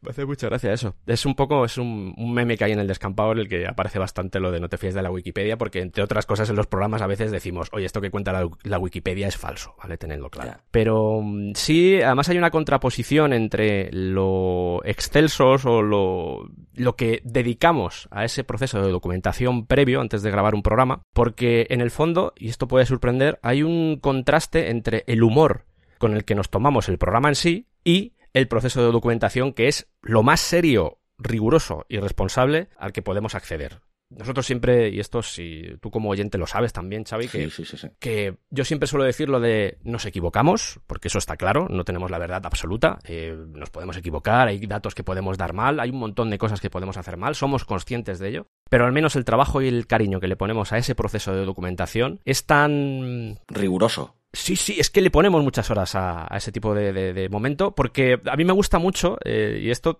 en cierto modo, también puedo volver a, grupos, eh, hay un grupo italiano que me gusta mucho, por ejemplo, si alguien tiene interés, Elio, el Storytese, que se parece mucho a Frank Zappa, y es eso de coger un lenguaje, por ejemplo, el lenguaje del rock, meterte dentro de ese lenguaje del rock y destruirlo entre comillas desde dentro, ¿vale? A través del humor, a través de la comedia. Entonces, el hecho de que nosotros seamos tan rigurosos con la documentación, ese proceso previo que puede durar incluso semanas, yo llevo semanas preparando lo que es el siguiente episodio del descampado, ¿vale? Pero el hecho de que te lo tomes tan en serio durante el momento de, de, empaparte de la temática de la que vas a hablar y luego tomártelo con humor. Claro, hay gente a la que le rechina, y yo lo entiendo, es normal porque me estás hablando de espartanos, cosas súper serias, cosas documentadas, y de repente me estás metiendo un chiste que, ¿pero estáis locos o qué? Pero en cierto modo a mí me gusta mucho lo de que no me puedes decir te puedo hacer gracia o no, porque la gracia es subjetiva, pero los datos son los datos y los datos dentro de lo que cabe, pues estamos hablando por ejemplo de historia y eso pues a veces hay que cogerlo con pinzas, pero los datos dentro de lo que cabe son objetivos, dentro de lo que cabe, ¿vale? Sí. Además que Sergio, yo creo que en un programa de dos horas tan riguroso y tan serio sobre historia, también un poquito de humor oxigena, ¿no? Yo creo que sí, pero es mi forma de hacer las cosas. Hay gente que no, no utiliza prácticamente el humor y son y están ahí en el top de, de escuchas y joder, de verdad que es que hay, tanta cantidad ahora mismo de podcast que, que, no tienes por qué... Es que se puede cribar de forma muy fácil. Haces humor, no me interesa, porque el humor es subjetivo. Yo, los sketches que meto, o los colaboradores, o cuando hace una gracia Iván sobre Canuto, por ejemplo, que era un, un vikingo así muy, muy imponente él. Cuando hace bromas de Canuto, pues igual hay gente que dice, pues es que no me, esto no me hace gracia. Eso es subjetivo. Pero lo que no nos vas a poder decir es que mm, hacemos los programas y que no tenemos ni puta idea. Que igual no tenemos ni puta idea. Pero al menos creo que lo que se percibe desde el minuto uno es que hay una preparación detrás. Que te puede gustar o no. que puede ser eh, inexacta, lo que quieras, pero hay mucha preparación detrás. Luego la grabación normalmente utilizamos algo que estamos haciendo aquí también tú y yo, que es lo de para emular esos ambientes mutuos de cada uno, como si estuviéramos todos juntos en el mismo espacio, lo que hacemos es eh, cada uno se graba su pista y luego yo me encargo de hacer el, mix de todas, que a veces es un poco complejo porque cada uno tiene sus ambientes. Yo hay cosas, y eso Santi hace muchas bromas con ello, Santiago Negro hace muchas bromas con ello, con el tema del sonido, porque soy un poco, estoy un poco obsesionado con ese tema. Y, y cuando tiene más rever la habitación de lo normal, le digo, ¿te has cambiado de habitación? Y me dice, pero tío, ¿cómo te has dado cuenta? Ya, sí, sí, sí. Porque tienes el oído educado, claro. Sí, claro. Bueno, yo le digo, joder, tío, es que, soy, soy músico, joder. Que, no estoy aquí, que no me tiro, que no estoy aquí, como siempre le digo, desde la humildad, pero coño, que soy músico, que, que, he estudiado, joder, que, estas cosas. Y le hace mucha gracia porque soy muy pejilguero con, con ciertos elementos de, de la grabación. Eh, normalmente se suele grabar más de lo que acaba saliendo. Eh, muchas veces pues porque hacemos bromas, muchas veces porque tenemos que revisar lo que estamos hablando porque igual nace una inseguridad o un... ¿Estamos seguros de esto que estamos diciendo? ¿Tú estás seguro de que esto es así? Incluso a veces de... Ponemos a divagar, que es también otro clásico, que es lo que estoy haciendo mucho en esta entrevista contigo, Xavi. Divago mucho. Pues yo encantado de oírte divagar. Joder, pues te lo agradezco. Claro, nos ponemos a divagar y, yo me planteo, yo me pongo... Eh, yo esto lo hablé en, un programa que hice con, con Izuzquiza, bueno, una colaboración que hice con él, que grabé un audio para él, para... Precisamente hablando de esto de lo del guion, lo de leer... Bueno, ya no leer porque yo no leo el guion. Yo tengo el guion delante de mí, pero yo no lo voy leyendo. Yo voy. Me imagino que en ese proceso de documentación he estado tanto tiempo absorbiendo lo que quiero contar que cuando llega el programa en sí lo tengo, no voy a decir estudiado, pero sí tengo en la cabeza lo que quiero contar y cómo hacerlo encajar todo. Sin ir siguiendo todo lo que pone en, el documento al pie de la letra. Porque no, no me gusta lo de leer, no, no me acaba de gustar. Pero sí hay un proceso de intentar filtrar o intentar cortar todas aquellas cosas que yo al menos como oyente digo, es que aquí nos estamos yendo, aquí estamos divagando demasiado, esto no interesa. ¿Qué sucede? Que al final tengo que editar programas brutos de, vamos a poner, cuatro horas y media. Con Santi eso me pasa mucho, porque como somos dos frikis, y sí, claro, y de repente estamos hablando de una película y, ah, ¿y te acuerdas de esta otra? Sí, me acuerdo de esta otra. Joder, Dreyer, ¿eh? Dreyer, madre mía, Dreyer, cuando se pone a contar cosas que a veces aburre. Y dices tú, ¿y esto para qué lo va a escuchar la gente? Que luego hay gente, esto es eh, el elemento subjetivo que hacía con el humor antes, pues esto es exactamente lo mismo, porque hay gente que te dice, ¡súbelo todo! si me lo voy a escuchar igual. Pero se trata también de, volver otra vez a lo de la artesanía que te decía antes, lo de, lo de, oye, vamos a hacer un producto que esté bien y, acabo filtrando bastante. Y es en ese proceso de edición que incluso eh, cortar partes que a mí me gusta escuchar, pero que digo, esto añade algo nuevo, esto eh, es enriquecedor para el oyente, no. Bueno, y si no las dejas para las tomas falsas, ¿no? Bueno, lo de... lo de las que es una parte muy divertida del programa. ¿eh? Lo de las tomas falsas nació en el programa con Álvaro Pérez, fíjate que no le he mencionado a Álvaro Pérez, que hizo un par de programas con nosotros, es un tío fantástico, eh, sobre todo de manga, hicimos con él, el de One Piece, no recuerdo mal, y este, el de las tomas falsas, fue el de Death Note, porque tuvimos algunos momentos durante esa grabación, y fíjate, para que veas un poco, fíjate, voy a intentar ordenar todo lo que te quiero decir, porque al final está bastante hilado. Eh, al igual que sucedió al principio del descampado con esos programas de una hora que acabaron derivando en estos especiales. En el caso de Death Note, la creación de esas tomas falsas nació porque vimos que la temática que habíamos abordado en ese episodio, en Death Note es un manga, es un anime, para el que no, no lo conozca, que tiene así un componente serio de el tema de la pena de muerte, el tema de la justicia, es, tiene ese tipo de temáticas, ¿vale? Y nos dimos cuenta de que había quedado tan, tan duro, tan áspero el contenido, que al mismo tiempo nos percatamos de que durante el programa habíamos hecho algunas bromas graciosas. Y de hecho, Así nacieron las tomas falsas. Hasta ese momento no había tomas falsas. Las tomas falsas, pues yo las dejaba fuera y decía, pues nada. Pero en ese programa, como lo vi necesario, metí las tomas falsas y cuando llegué al siguiente dije, ostras, tío, pero si es que esto mola. Y a partir de entonces, siempre las meto y me lo paso me lo paso con las tomas falsas. Te creo, te creo. Y nos lo haces pasar a los oyentes, pero bueno, tú te lo tienes que pasar teta haciendo. Yo me lo paso teta, sí, yo me lo paso teta. Porque ya te digo que a veces la edición, y tú como editor también lo sabes, la edición a la hora de realizar un programa, eh, un podcast o incluso puedo ir hasta cualquier creación audiovisual, a veces el tema de la edición o el montaje es, es arduo. Y el hecho de que tengas esos momentos de oxigenación que comentabas tú, pues también viene bien, ¿sabes? Y, yo creo, y de hecho, sin ir más lejos, últimamente lo que hago es grabar canciones, que eso yo creo que te habrás fijado, pero grabo canciones muy estúpidas al final de cada programa. Canciones que hago yo con la voz. Pues ¿por qué? Y me dice la gente, ¿pero a qué viene eso? Porque me apetece. Porque me lo paso bien, ¿no? Claro, ya está, ya está. Sí, sí, es, y al final es eso lo que mueve al, al descampado, eh, el hecho de que, eh, lo de la pasión. Insisto que hay una diferencia muy grande entre no ser humilde y ser consciente de, quién eres y de lo que haces, ¿vale? Y yo soy consciente de lo que hago. Te puede gustar o no, pero yo soy consciente de lo que hago y estoy satisfecho, más o menos, porque está siempre la parte autocrítica ahí machacando, pero soy consciente de lo que hago y estoy satisfecho con ello.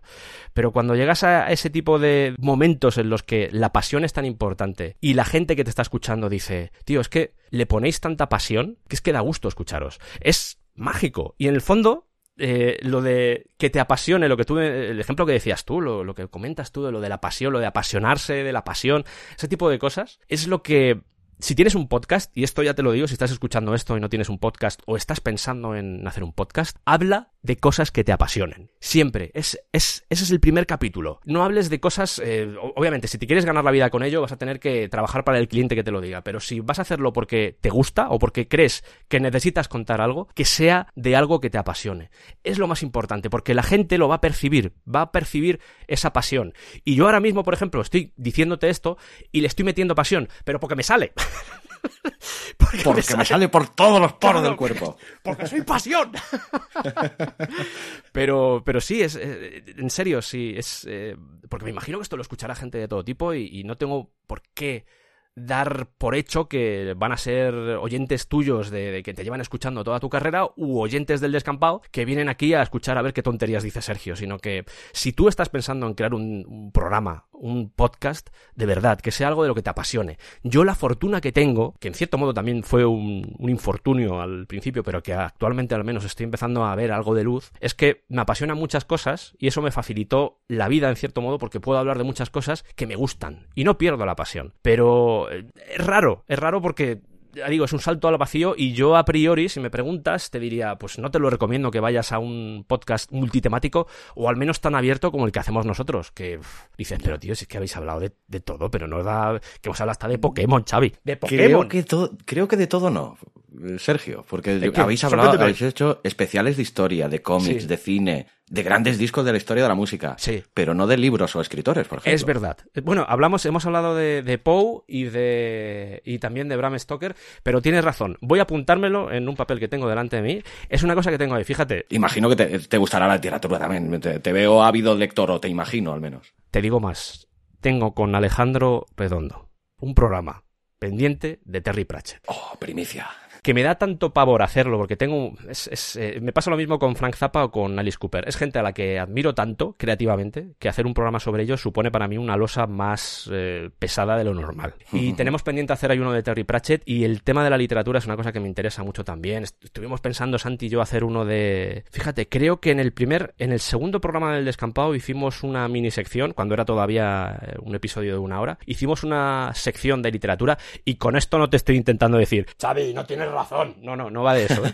Pero hablamos ya, ya. De, de, todo el western, eh, este western decadente, ya que. Ay, sí, es verdad. No lo recordaba este. ¿cierto? Pero sí tienes razón y yo me lo apunto porque creo que es una de las cosas que deberíamos hablar más, el tema de la literatura. Hombre, yo como oyente, la verdad, lo agradecería, algún capitulito de literario. Tienes toda la razón. Me lo he apuntado y ya pillaré, ya engañaré a alguno de los colaboradores para hacerlo.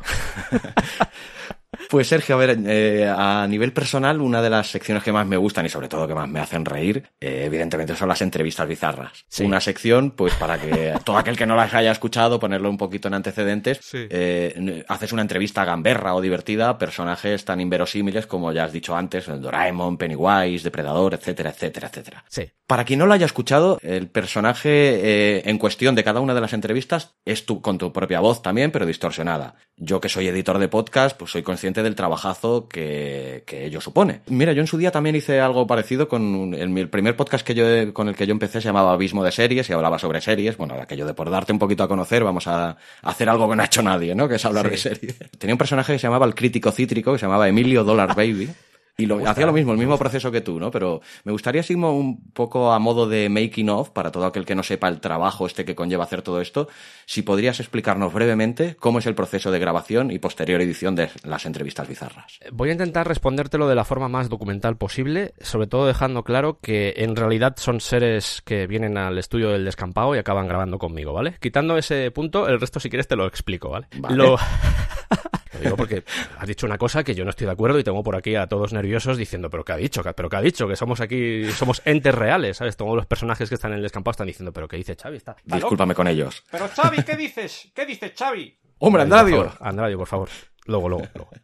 No, pero el, el, tema, yo cuando me pongo delante del, del, folio en blanco y quiero hacer una entrevista bizarra, el guion de una entrevista bizarra, intento mm. combinar dos cosas. Contar elementos de, los personajes que puedan servir al que lo está escuchando, es decir, no solo hacer humor humor, sino que jugar mucho con los datos que el personaje en sí tiene. Por eso siempre se está moviendo y el papel del entrevistador es eh, hacer preguntas que están vinculadas a cosas que son reales e igual en un momento dado hacer bromas sobre eso. La forma de trabajar que tengo es a través de un brainstorming que da miedo, da miedo. Lo estoy intentando afinar el proceso porque ya creo que llevo, no sé si son ya 35 entrevistas bizarras. La última para los que no la hayan escuchado, creo que dura más, no sé si dura 35 minutos. La de Pennywise, ¿no? Sí, yo no, yo no sé, yo, mira, ahí Xavi vuelvo a lo de antes, yo no sé de dónde sale tanta mierda.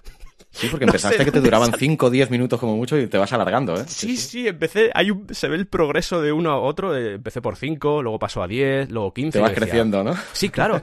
Y la sensación esa que esto también para creadores creo que es positivo también, cuando te pones delante del papel en blanco y dices, uff, esta vez es que no va a salir nada, me va a salir una entrevista de 10 minutos. Y de repente te encuentras con una entrevista de 35 minutos y te, te pones en plan face palming y dices, madre mía la que he liado, pero qué pro chico, ¿qué te pasa en la cabeza? Bueno, lo que estaba diciéndote, suelo tirar de un brainstorming, es decir, eh, por ejemplo, si tengo que hacer la entrevista a Pennywise, eh, me leo pues, quién es Pennywise, eh, me veo las películas otra vez, intento sacar detalles y mm, de esos detalles, y por ejemplo, yo qué sé, un detalle, el peinado, ¿vale? Pues digo, ¿qué broma puedo hacer del peinado? ¿Qué sucede con esto? Que acabo juntándome con una lista de varias hojas en las que de un concepto salen igual tres gracias y yo tengo que filtrar luego un poco todo eso y ordenarlo. La parte más complicada, y esto va a sorprender, de las entrevistas bizarras no es que se me ocurran las tonterías, porque afortunadamente para eso tengo cierta facilidad. Si no es que cribarlas luego, ¿no? Y ordenarlas. Ordenarlas. Que, que tú cuando escuchas la entrevista suene todo compacto, suene un bloque, no sea una cosa de bromas que van saltando de un lado para otro. De hecho, suelo hacer bastante chiste con esto. En alguna entrevista, creo que en esta de Pennywise, a ti, oyente, si te da por escucharlo, igual no lo encuentras, pero en alguna entrevista, al final de ella, hay una sección que digo, bueno, estas son las preguntas que estaban medio descartadas y que las está metiendo aquí usted en plan por meterlas, ¿no? Y en serio es así, porque hay cosas que no sé dónde meterlas y digo, bueno, Pues al final. Al final la traca, sí, claro, meto la traca. Venga, hay traca de preguntas, pero no suelo hacerlo tampoco mucho. Ya te digo que es lo más complicado es ordenarlo y que quede una conversación lo más natural posible. Que al Sí. final es el Y lo consigues. ¿eh? Lo consigues. Es- Pues cuesta mucho, cuesta mucho, porque también hay mucho. Lo sé. Volviendo un poco al- a, la broma, pero eh, también tienen ellos que actuar bien y, y hacer bien Sí, el sí. papel y transmitir cosas, ¿sabes? Es un poco el juego entre el, ya te digo, el típico payaso, el payaso triste, bueno, el payaso serio y el payaso que se pega los golpes, eh, recibe los tartazos, pues es un poco jugar también con eso, el papel del entrevistador. Mira, lo que hace Ortega, Ortega, por ejemplo, eso lo hace estupendamente y sería un poco con- coger el concepto ese de Ortega serio, que es el entrevistador, y la parte, eh, todas las voces o todos los personajes que él incluye en sus programas. En el fondo esto sería algo similar, solo que con el trasfondo ese de la cultura friki, la cultura, bueno, cultura cultural es, es un poco estúpido, pero la cultura que tenemos ahí fuera de, ya te digo, de cine, de manga, de, no sé, de, de mil cosas. Y sobre todo, saber elegir muy bien al personaje que quieres entrevistar, porque no todos valen. Hay gente que te dice, oye, me gustaría escuchar una entrevista a, a este personaje, pero a mí me gusta mucho tirar de personajes que nunca te imaginarías que pudieran ser entrevistados. A mí me sorprendió muchísimo el de la piscina, no me acuerdo el nombre de la piscina del... Claro, la piscina de Orcera. Eso, de Orcera, hostia. La piscina de Orcera. Qué panzón de reír. Claro, que es una cosa de, de broncano. Y esa, por ejemplo, esa entrevista, si te fijas en las fechas de, de esa semana, creo que ese pro- esa semana salieron dos programas porque esa la, la hice en un día, básicamente. Y la hice porque me hizo mucha gracia lo de Broncano. En el pueblo de Broncano, que es Orcera, hay una piscina que es enorme. Y entonces dije, pues voy a hacer una entrevista a la piscina de Orcera. Es un piscinón. Es un piscinón, eso, eso es una cosa, es de- demencial, es como, pero como habéis hecho hasta aquí, pero bueno, están contentos y felices con la piscina de allí, o sea que todo fantástico. Y yo hice broma, joder, me acuerdo, por ejemplo, lo del Pepe Car, creo que era, o algo así, que iban, iba a la piscina viajando Ay, sí, sí, a- sí, al estudio de grabación, y ese tipo de cosas. Es humor muy, es humor muy surrealista en algunas ocasiones, por no decir la mayoría del tiempo, pero es humor que a mí me, me hace mucha gracia, y lo bonito es que yo después, eh, me pongo la entrevista de Kratos cuando han pasado tres meses. Después la de, de Kratos grabarla, es una de mis favoritas, también se la puse a mi hijo y le encantó, se moría de risa. Es que- Y mira que no, ni- ni- conocía a Kratos, pero circunstancialmente, pero nos hinchamos los dos a reír. Pero es que yo las escucho después y me parto el culo. Es que eso es lo bueno. Que es claro, eso es muy bonito porque. Y me pasa con más cosas, también me pasa con la música, que escuchas un tema y dices, oye, pues me ha gustado esta canción. Y de repente eh, tu cerebro dice, pues sí es tuya, tonto. Y dices, ostras, es verdad. Pues eh, en este caso, y vuelvo otra vez a lo de la humildad, que lo digo desde la humildad, eso siempre. Yo escucho la entrevista y me estoy riendo. Y digo, tío, pero si el guion lo has hecho tú. ¿Qué haces riéndote? Estás loco. Y me hace mucha gracia porque, porque, joder, me lo paso estupendamente. O entro con ellas en bucle, las dejo ahí sonando, que vayan saliendo una detrás de otra y de repente me empiezo a reír y digo, ¿y a mí cómo se me ocurrió esto? Porque esto, la gente que sea creativa, eh, te incluyo a ti, todos los que me están escuchando que sean creativos, que esto no se trata de ser una élite, somos la gente creativa, no, no, no hablo de eso, ¿eh? Ah, Pero la, la gente que es creativa sabe que cuando tú estás creando, entras como en una especie de estado alterado de conciencia. Y a mí me pasa un poco. Entonces, yo no soy consciente, y fíjate que hago luego la edición de la entrevista y todo, yo no soy consciente del todo de lo que ha sucedido ahí. Era consciente cuando la estaba haciendo, pero una vez he terminado el proceso, es como claro. si fuera otra persona. Es decir, el, el proceso creativo lo ha hecho otra persona como si me hubiese poseído yo, yo qué sé, quien sea. Y cuando ha terminado ese proceso creativo, tú lo escuchas y es y te sorprende. Dices, "Ostras, eh, me está haciendo gracia. Es tuyo. Ah, pues, pues me hace gracia. ¿Sabes? Y a nivel de curiosidad, Sergio, de curiosidad técnica, Sí. ¿grabas toda la entrevista del tirón pregunta y respuesta o primero haces No. la parte del entrevistador? Exactamente. Entonces lo haces igual que lo hacía yo también, pero lo mismo, eso lleva un trabajazo también luego, ¿eh? Y sobre Sí, todo claro. para que quede la entrevista natural, orgánica. Al final te haces callo. Al final Sí, te haces claro. callo. Porque yo he llegado a un punto en el que no hace falta que escuche a la otra persona. Ya sé cómo ha hablado la otra persona. Esto puede dar un poco de miedo. Sé que tú ahora mismo eh, estás mirando fijamente la pantalla, Xavi, diciendo, pero ¿qué, qué, qué, qué, qué? ¿Qué? ¿Qué dices? Pero es así. Yo ya puedo hacer, eh, puedo dejar al entrevistado que grabe su, su pista y no me hace falta escuchar las preguntas que yo supuestamente le estoy haciendo en, en la pista del entrevistador. He llegado ya a ese punto. Porque Ya, ya, ya. sé los tonos, también es que son 35 entrevistas y algunas Ya. son muy largas y ya le pillas el truco, ya sabes. Ya en el momento en el que estás escribiendo el guion, ya la estás escuchando en tu cabeza y eso te, eh, eso- vamos, eso te hace la, la labor mucho más fácil. Entonces, visto así se puede entender, pero ya he llegado a ese punto y da un poco de miedo. Yo lo estoy contando ahora mismo y yo me estoy asustando. Te estás dando miedo a Sí, sí, mismo. yo me estoy dando miedo. Yo a veces me doy mucho miedo.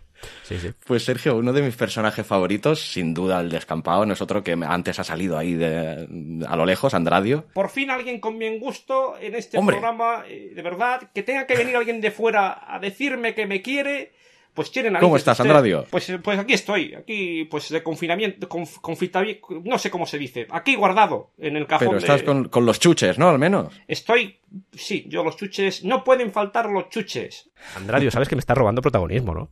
Pues, Ahí el pues- octavo, pues claro, el octavo pasajero, ¿eh? eh, pues el octavo, sí, usted lo escuchó, usted fue el que lo escuchó. Andradio, lo ha escuchado más gente. Lo ha escuchado más gente, Andradio. No te pongas así tampoco, ¿eh? Pues Sergio, para quien no conozca, bueno, ahora lo acaban de conocer, ¿no? Que Andradio vendría a ser como una especie de alter ego de Mariano Rajoy, ¿no? ¿Cómo te dio por meter a este personaje? Eso dicen, Aquí, pues eh? porque yo me dedico también al tema de las imitaciones. Lo tengo un poco olvidado ya, pero yo de pequeño, yo, y esto es una cosa que te voy a contar que es así un poco... Es entrañable en el fondo, pero yo cuando era pequeño me gustaba mucho hacer imitaciones e imitaba a mucha gente. Tenía muchos personajes. Es más, yo solía hacer una cosa delante de mi familia, que era de vez en cuando me ponía una hora o una hora y media a hacer sketches delante de ellos con corta edad, ¿vale? O sea, era, ese era el nivel del niño raro que tienes eh, al otro lado del micrófono. Y siempre me ha gustado mucho, lo que pasa es que lo he ido dejando de lado el tema de las imitaciones. No sé por qué, me imagino que porque tampoco puedes estar a todo. Y este personaje de Andradio estaba ahí. De hecho, si te fijas en los primeros programas del Descampao, yo todas las voces las hacía... Bueno, todas las voces las hacía yo, no usaba ningún tipo de efecto. Es decir, el doctor Ratacloaca, todos los personajes que salían, Anselmo, sin ir más lejos, todos esos personajes se basan en cierto modo en, en cosas que yo, o en personajes que yo ya imitaba de pequeño. Imitaba entre comillas, o que yo creaba directamente. Entonces, en el caso de Andradio, me gustaba mucho, yo tenía un personaje en el programa que intentamos hacer en la universidad, que se llamaba Andradio, que tenía otra voz, que tenía la voz de Anselmo, curiosamente, y me Anselmo gustaba... es el de la M30, ¿no? Ese, el AB30, efectivamente. Ese es Anselmo, ¿vale? Pero antiguamente tenían las voces cambiadas. Vale. Y en realidad surge de, de "Jo, ya que te sale bien este y que todavía lo sigues conservando porque el resto tenías que volver otra vez a, a trabajarlos de nuevo, yo qué sé. Es que ahora mismo no, te sé decir, pero imitaba a mucha gente, ¿vale? Me gustaba. El tema de la imitación y la comedia es siempre he sido muy tonto para esas cosas toda la vida. Y en este caso, ya que me salía bien, dije, pues qué leche, vamos a meter aquí a un personaje, pero vamos a jugar también con que ese personaje siempre va con, con las gafas estas así, la nariz que es como falsa, ¿no, Andradio? ¡Es mi cara! Bueno, pues eso, ¿sabes? Es la broma, esa es una broma muy, muy típica en el descampado, lo del eh, Andradio siempre va así como de incógnito, va con una gabardina, pero sí juega un poco con el nombre que tú... Esa persona de la que usted me ha hablado hace un momento, Xavi, esa persona de la que usted me ha hablado es eh, efectivamente la que me basé para hacer a Andradio. Pero que si hiciera o tuviera más frescas otras imitaciones, los, vamos, las usaría igual, no tengo ningún problema, porque me gusta, me gusta hacer el tonto, me gusta mucho. Y de los vikingos, Sergio, ¿qué nos cuentas? O ya no te queda nada más por contar.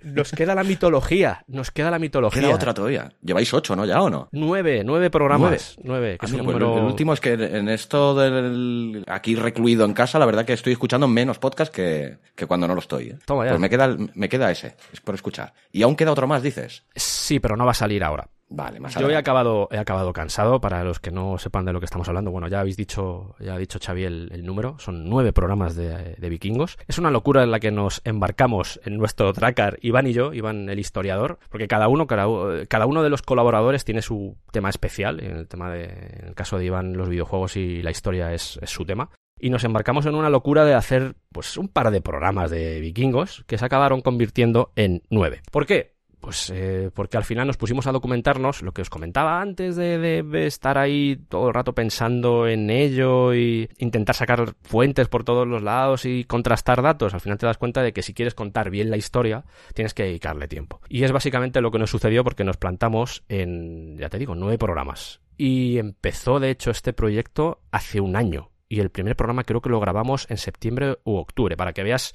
todo el tránsito que tiene desde la fase de documentación hasta grabar programas de vikingos. Y el tema de la mitología, que lo acabaremos haciendo, no lo vamos a hacer ahora porque yo, al igual que hice el podcast multitemático y lo hice así porque quería hacerlo así, me pasa lo mismo con estas, pues con estas temáticas. Por ejemplo, el, el tema de, de los vikingos, que era como, ostras, eh, uf, madre mía, ya no puedo más de vikingos, ¿vale? Yo se lo decía a Iván, tío, vamos a acabarlo, pero es que no quiero saber nada más de vikingos, entre comillas. Estoy hasta ¿vale? el gorro ya. Estoy hasta el gorro ya, porque a mí me gusta hablar de muchas cosas. De hecho, también ha habido algún comentario crítico de dejar ya el programa de los vikingos y hablar de otras cosas, que es como si va a haber más. Tienes 162, creo que has dicho antes tú, yo ya perdí la cuenta, pero 162 programas ahí esperándote. De verdad, espérate. Si no te gusta lo de los vikingos, llegarán programas que te gusten. No intentes tampoco decir lo que tengo o no tengo que hacer, porque es que no te voy a hacer ni caso, tío. No pierdas el tiempo en esas cosas. No pierdas el tiempo en esas cosas. Pero ya te digo, en cierto modo, vuelve a evidenciar lo en serio que nos tomamos esto, aunque haya habido humor a lo largo de esos programas, mucho, de hecho, mucho humor, pero nos tomamos en serio el producto que queremos llegar a la gente y vimos la necesidad de contar esta historia lo mejor posible. No sé si lo hemos hecho bien o mal.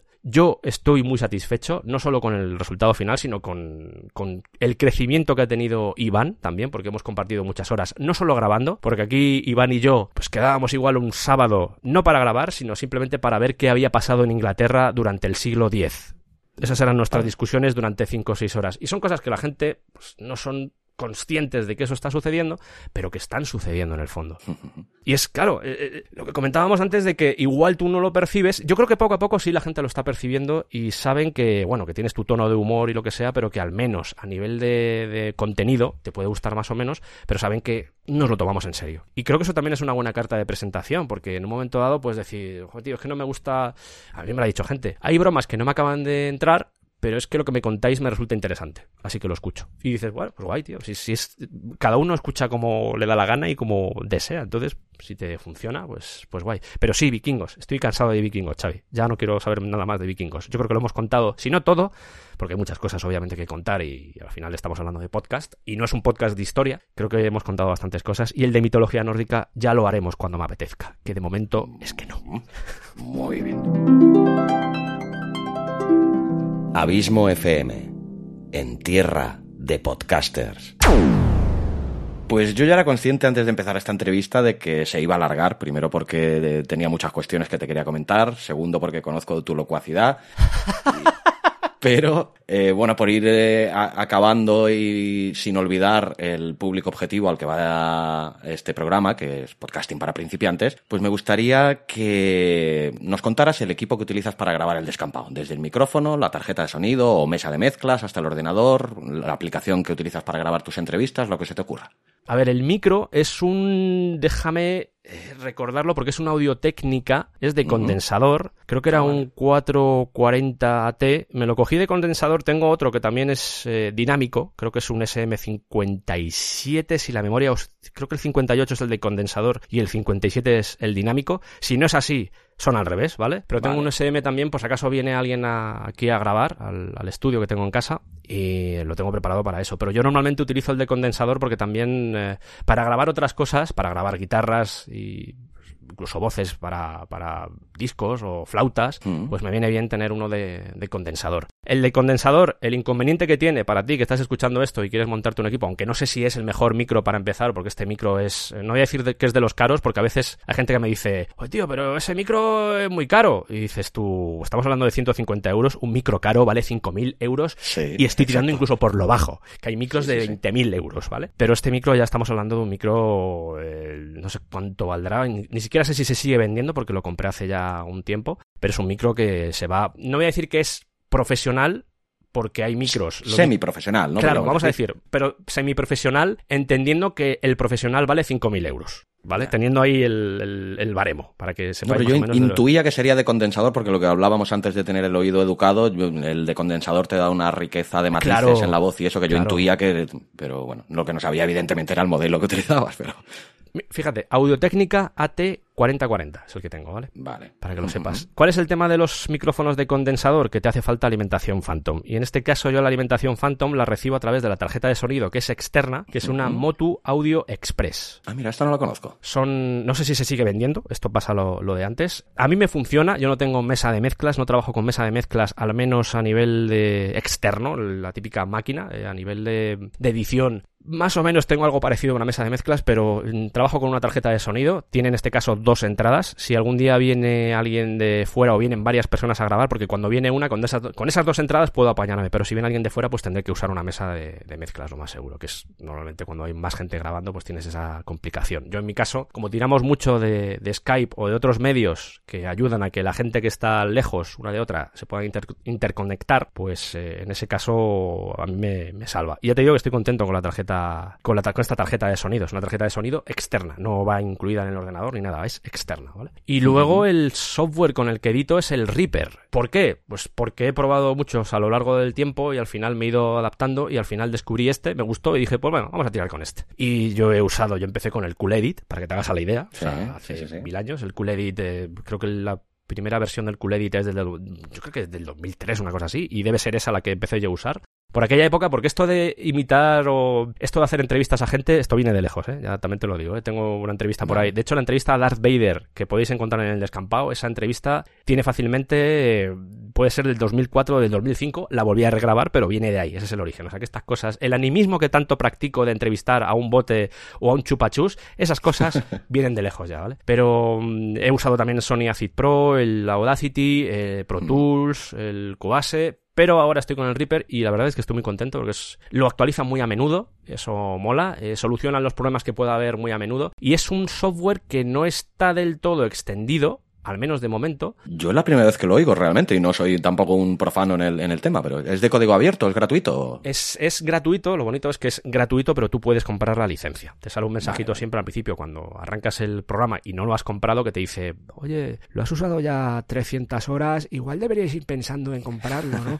pero bueno, dejas pasar 5 segundos y ya está. Yo lo tengo comprado porque tampoco la licencia, no sé si son no sé a qué precio estarán ahora, pero igual 40, 50 euros y dices, joder, pues ya tengo el programa, ya lo tengo para mí. Precio asumible, sí, sí. sí. Sí, Reaper, por si queréis buscarlo. El programa se llama Reaper, que ya te digo que funciona muy bien, es compatible con cualquier plugin, o sea, no, no es nada raro y, y lo bueno es que lo andan actualizando bastante a menudo. O sea que por ese lado, por ese lado bien. Y no sé qué más quieres saber del tema técnico porque tampoco hay más. Eh, No, no mucho, mucho más. Bueno, el ordenador. El no ordenador, uff, el ordenador tiene ya 8 8 años, lo que pasa es que es un ordenador potente. Esto depende de las necesidades que tengas como, como editor de audio. Si vas a trabajar con muchas pistas, yo a veces lo tengo que hacer porque cuando hago las canciones estas solo de voz que meto en el descampado. ahí tienes un trabajazo, ¿no? Estamos hablando a veces de, qué sé, 30 pistas, 30 pistas de voz, una cosa así. Y en ese caso, igual sí te conviene tener un ordenador más o menos potente, pero aún así, si tu ordenador es normal y haces gaming con él, lo más seguro es que te pueda tirar para hacer un podcast de sobra. De hecho, ya te digo que depende de las necesidades que tenga. Por lo general, en mi caso porque lo llevo al extremo, pero por lo general no se suelen hacer mucho estas cosas en el podcast porque ¿para qué vas a hacer estas cosas en el podcast? Eso lo hacemos tres locos y ya está, no, no pasa nada. Pues Sergio, cuéntanos ahora eh, cuál es la tu estrategia de distribución para hacer llegar tu podcast cada día más gente y en qué plataformas lo alojas y qué haces también además para potenciar su difusión. Pues llegamos a la parte a la parte que peor llevo de, esto del podcast, Xavi. Eh, no soy ejemplo de nada en este caso, nada. Fíjate que en, en tema de edición puedes decir, oye, pues igual nos puedes enseñar algún truco o algo, pero en temas de difusión se me ha dado siempre mal y creo que se me sigue dando mal. Eh, en mi caso, yo por ejemplo estoy en iTunes y en Evox. Eh, al estar en Evox, a través del feed, creo que también está en Google Podcast y en más plataformas que yo sinceramente desconozco, para que veas el nivel que estamos hablando de manejar tu difusión. Sé que en Spotify no estoy, ¿vale? Eso para que lo tengáis claro. Y el tema de cómo difundirlo, yo tiro sobre todo de, de redes. Yo tengo usuario en Facebook y en Twitter, por si queréis buscarlo. El guion bajo descampado en Twitter y en Facebook es muy sencillo porque es el descampado, ¿vale? Vale. Intento por ahí promocionar los programas. El hecho de que gente respetable, gente pues eh, a la que aprecio mucho por, por varios factores, como Buenafuente o Berto, pues ha conseguido que el foco que yo no consigo del todo manejar por muchos elementos, pues porque soy como soy, ¿vale? A veces incluso me veis aquí que soy locuaz, como has dicho tú antes, pero, pero soy una persona bastante seria a pesar de todo. Y el tema de las relaciones, pues eh, soy bastante cauto, ¿vale? Soy más, como decía antes, soy más de escuchar que, de hablar. Entonces, a la hora de manejar al público, cuando te dicen, me ha gustado mucho, me, ha, me gusta lo que haces, me cuesta, ese tipo de cosas, las agradezco mucho interiormente, pero exteriormente a veces me cuesta exteriorizarlo de, de, de alguna forma. Y en el caso de la difusión se basa un poco también en eso. Y mm, el hecho de que gente como, como Buenafuente o Berto eh, consigan poner el. hayan puesto el foco de alguna forma en, lo que hago, pues me ha ayudado a acelerar un poco el proceso. Pero previamente a eso, lo que hacía básicamente era sobre todo en redes y el boca a boca. En mi caso, creo que lo que mejor ha funcionado ha sido el boca a boca. El hecho de que alguien te escucha y dice, ostras, esto, por algún motivo, esto me suena ya no mejor ni peor, sino diferente. No sé qué acabo sí. de escuchar, pero pues un poco lo que le pasó a, a Iván Pachi o lo que le pasó sí. a lo que le ha pasado a más gente, que él escuchó el programa de Michael Jackson, donde hicimos el análisis del disco de Thriller y dijo. Uh -huh ostras, pues eh, me ha gustado esto, voy a escuchar más. Y empezó a sumergirse en, en, en, el programa, o lo que te pasó a ti, sin ir más lejos, que de repente Iván Pachi te dice, oye, escúchate a este tío porque, porque mola. Y, y sobre todo yo creo que al final, desde mi inutilidad, de la que soy consciente, por desgracia, a nivel de difusión, porque Iván, por ejemplo, es muy bueno haciendo eso, Fran es muy bueno haciendo eso, también es porque saben manejar muy bien esos temas, ¿sabes? Eh,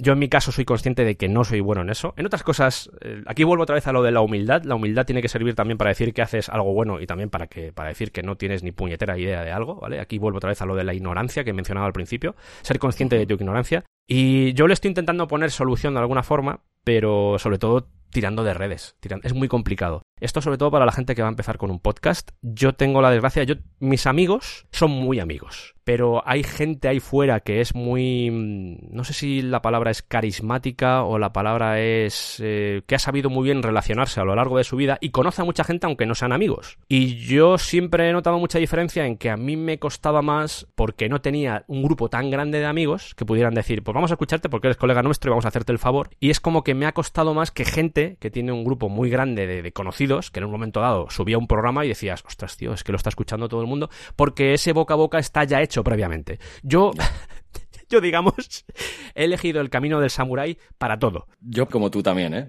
Sí, es, es que es, es, es, duro, es duro porque conoces a gente y hay gente a la que no le interesa de lo que hablas o por el motivo que sí. sea. Y el hecho de que tengas un círculo reducido de amigos de verdad también, esto hay que decirlo, de amigos de verdad, de hecho muchos de ellos han acabado en el descampado, pero el hecho de que tengas un círculo más reducido y también el hecho de que seas solo uno, Porque esto también, eh, insisto con otra cosa, si tu podcast, y aquí ya me dirijo a, ti que nos estás escuchando y estás pensando en, crear un podcast, si tu podcast van a ser de varios miembros, es decir, de cinco personas, va a ser mucho más fácil el hecho de que, que seas tú solo, que, que, intentes sacar el programa tú solo adelante, porque el hecho de que seáis cinco, y esto es sentido común, esos cinco conocen a su vez a, un grupo de amigos diferente por lo general, y eso va a hacer que sea más sencillo. Esto depende del camino que quieras coger, el camino que quieras seguir. Eh, depende de cada uno. Yo en mi caso, pues elegí ese pues porque tenía que elegir ese, básicamente, porque era el que quería seguir. pero en otros casos, ya te digo, hay podcast de 10 personas y claro, es más sencillo, obviamente, es más sencillo. Pero sobre todo, tened mucha paciencia porque al principio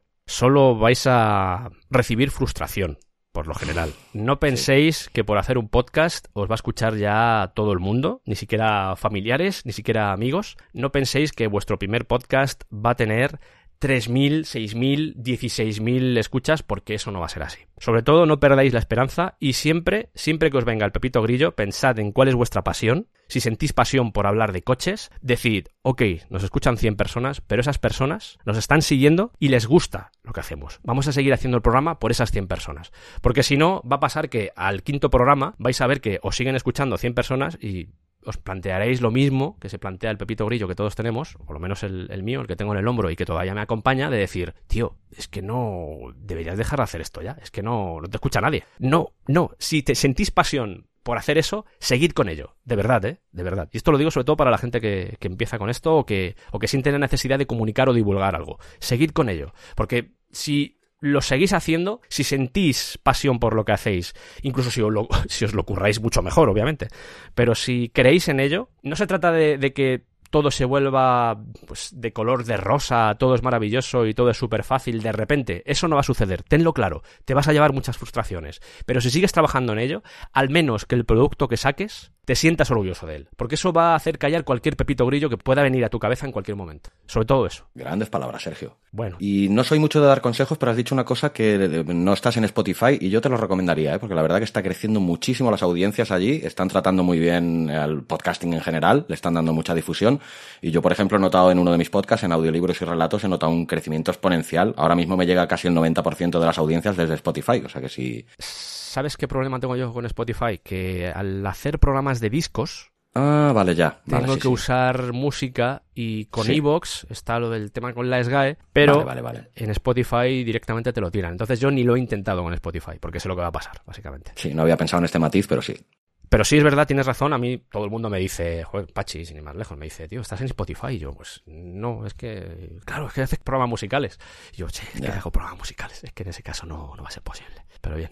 Pues Sergio, hablemos ahora de uno de los temas cumbre de todo buen podcaster, la dichosa monetización. ¿Monetizas de alguna manera todo ese colosal trabajo que haces? Monetizo a nivel mensual a través de las aportaciones que hace la gente en Evox y luego en Coffee. En Coffee de vez en cuando hay oyentes que hacen donaciones. Eh, sabemos aquí que tanto Coffee como Evox se quedan una parte de la gente, de ese dinero que aporta la gente mensualmente o eventualmente en el caso de Coffee, pero a pesar de eso, pues tener, no sé cuántos tengo ahora, igual tengo entre 50 o 60 personas apoyando en Evox, en lo cual está bastante bien porque el mínimo creo que son 2 euros, por cierto, si eres oyente del descampado, son 2 euros, tampoco estamos pidiendo aquí nada del otro mundo, y ya no se trata de un tema económico porque al final yo lo que intento es que esa contribución que hace la gente, de momento no he empezado con lo de programas solo para mm, patrones, por llamarlos así. No, no he empezado con eso y a priori veo difícil que vaya por ese camino, a priori, ¿vale? A no ser que sea, ya estemos hablando de un número grande de, patrones, que en ese caso puedes decir, oye, pues si tengo mil patrones o dos mil patrones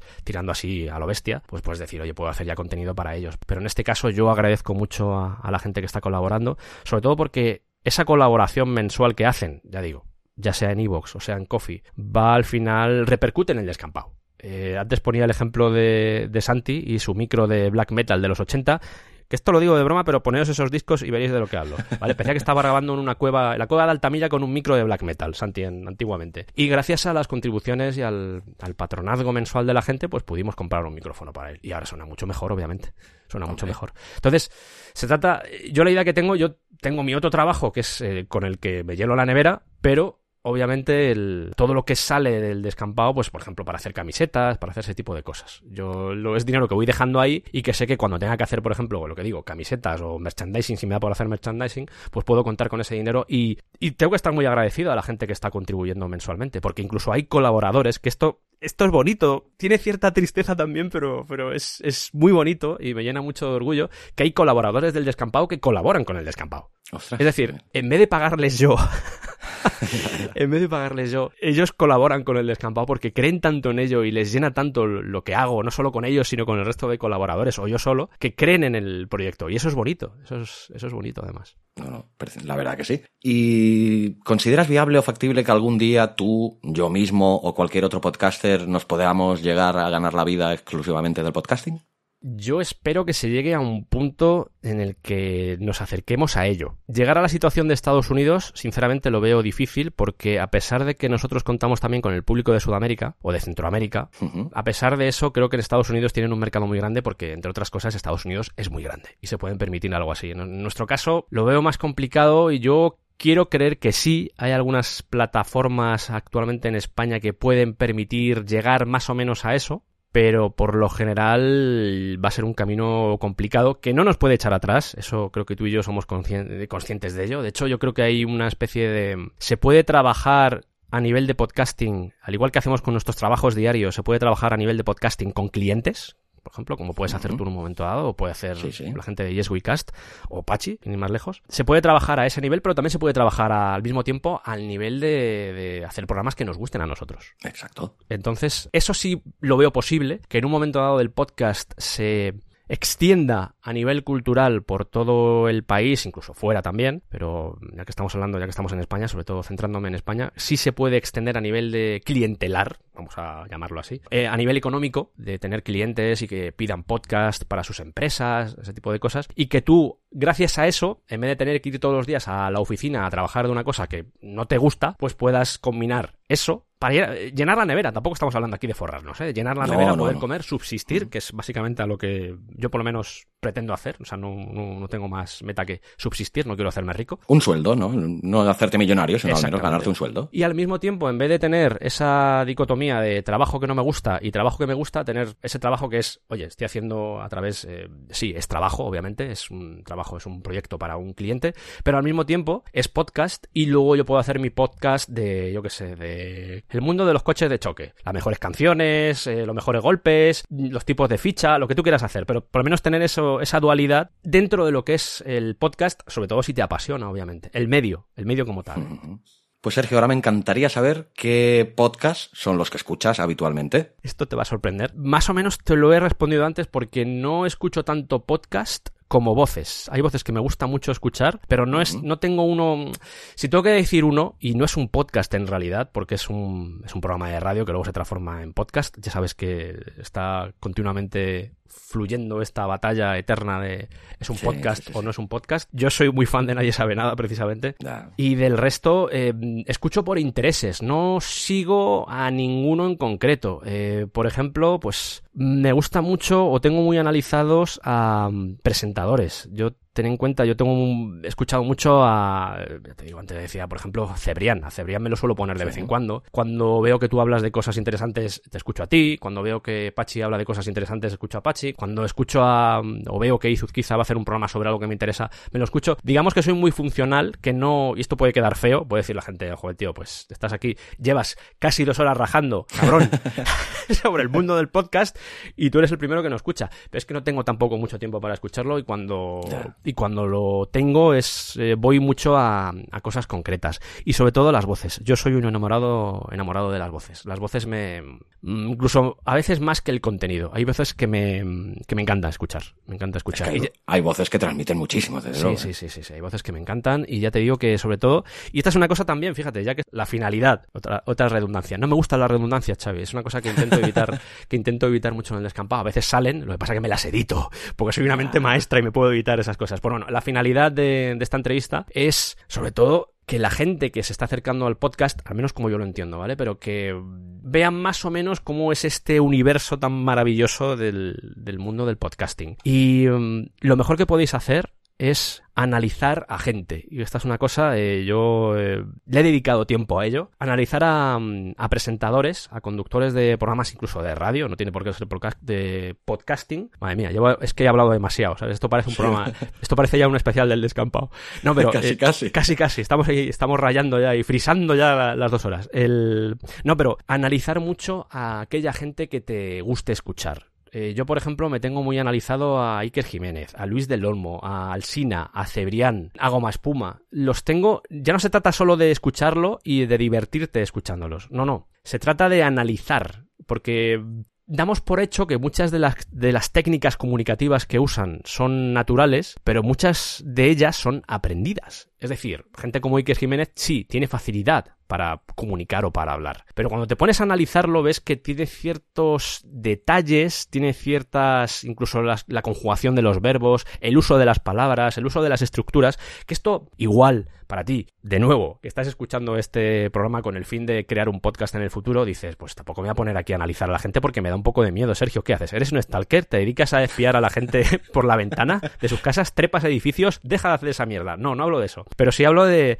de intentar evaluar por qué esa gente es buena. Porque evaluando por qué esa gente hace lo que hace, tú te vas a enriquecer también como comunicador. Y te vas a dar cuenta de que son detalles muy pequeños, eh, incluso lo que decía, conjugaciones verbales, el vocabulario que usan, el tono, eh, dónde dan el golpe de voz, eh, las inflexiones que hacen, ese tipo de cosas que son detalles... Coletillas comunes, ¿no? Habituales. Claro, claro. Y fíjate, esto que acabo de hacer yo, lo de claro, claro, que me ha salido solo, eso son cosas que en un momento dado, pues puedes encontrar en locutores que estás harto de, estás harto de escuchar en la radio, pero que no has caído en ello y le da cierta naturalidad y hace que todo fluya mejor. Y de verdad, esto depende también si el podcast es un hobby, si para ti es simplemente subir un programa con los amigos, pues tampoco pierdas mucho el tiempo en estas cosas. Pero insisto y vuelvo a lo del principio. Si es tu pasión, intenta hacer que tu pasión sea lo más apasionada posible. Y lo explico. Si es lo que sientes, si es lo que sale de ti, intenta hacerlo lo mejor posible. Ya no por la gente que te está escuchando, sino por ti mismo. Que después de grabar un programa o después de subir un programa, tengas la satisfacción de haber hecho un trabajo brutal, un trabajo bueno, y que te puedas sentir orgulloso de lo que haces. Porque yo creo que eso es lo más importante. Al menos para mí, ¿eh? Cuando yo subo un programa, ya no se trata solo de que la gente lo vaya a escuchar, sino el hecho de subir un programa, tener el producto terminado y decir, vale, dura tres horas y media, me he pasado. Bueno, no pasa nada, venga, voy a subirlo. Tres horas y media de programa. Y el hecho de tenerlo ahí de mirarlo fijamente y de ver todo lo que has pasado para llegar a ese punto, porque hay, no es fácil, ¿vale? No es fácil. En mi caso no es fácil porque son horas de edición, de montaje, de muchas cosas. Pero cuando lo ves ahí subido y ves el resultado final, que te puedas sentir orgulloso de lo que haces, yo creo que no tiene precio, no está pagado. No, ni siquiera es, obviamente no vas a poder llenar la nevera, la nevera con ello, pero de verdad que no está pagado. El sentirte orgulloso de lo que haces de lo que sea, no sé, no tiene por qué ser un podcast, de tu canción, de lo que escribes, de un poema, de una obra artística, de una pintura, de un dibujo que has hecho en, una servilleta, de lo que sea, eso no tiene precio. Y yo os animo de verdad a que busquéis vuestra pasión porque es eh, ya no solo el mundo del arte, sino el mundo del podcast es, es maravilloso. Y yo me enrollo mucho.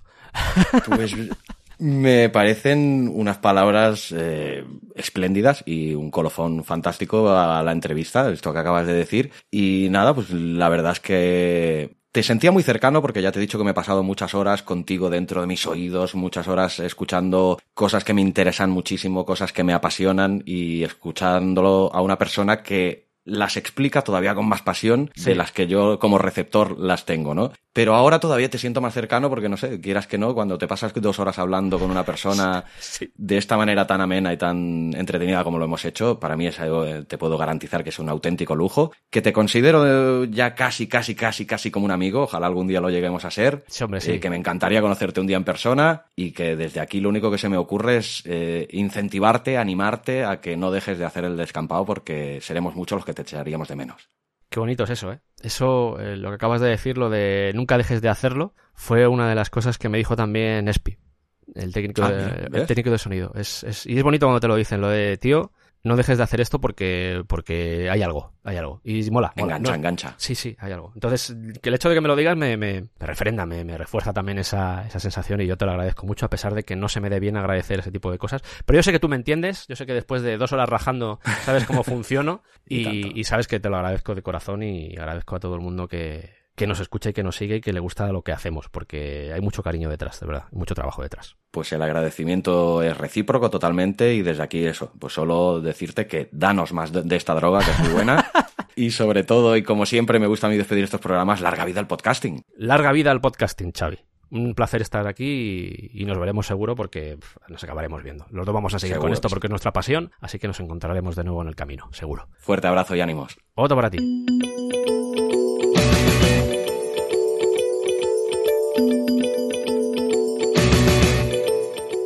Hola, soy el Xavi que está editando y esto es un pequeño homenaje a una persona a la que admiro un montón. Va por ti, Sergio, por tantas horas de entretenimiento que me has regalado. Una pequeña toma falsa en tu honor. Fuerte abrazo. Hala, pues Sergio, ya lo tenemos. Madre mía, madre mía, Hostia, tío. tío, yo en mi caso es la más larga, ¿eh?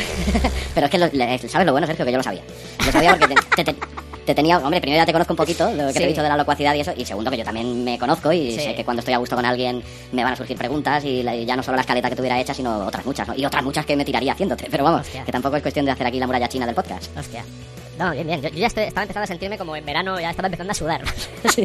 Joder, este tío no me va a dejar de preguntar nunca cosas. No, ya, que va, pues si la culpa es mía, que me enrollo mucho, tío, que me pongo en plan trascendental. Es una cosa que me dijo Berto, que dice, joder, tío, es que lo de escuchar a cómicos hablando en serio y, y en cierto modo le di la, la razón, pero es que yo es que paso de un paso de un lado a otro con una facilidad, te puedo hacer esta, te puedo hacer una broma de, de, de- de pollas y después ponerme súper trascendental, entonces, pues bueno, es parte, Ya, de mi, es parte de mi naturaleza y me enrollo muchas veces.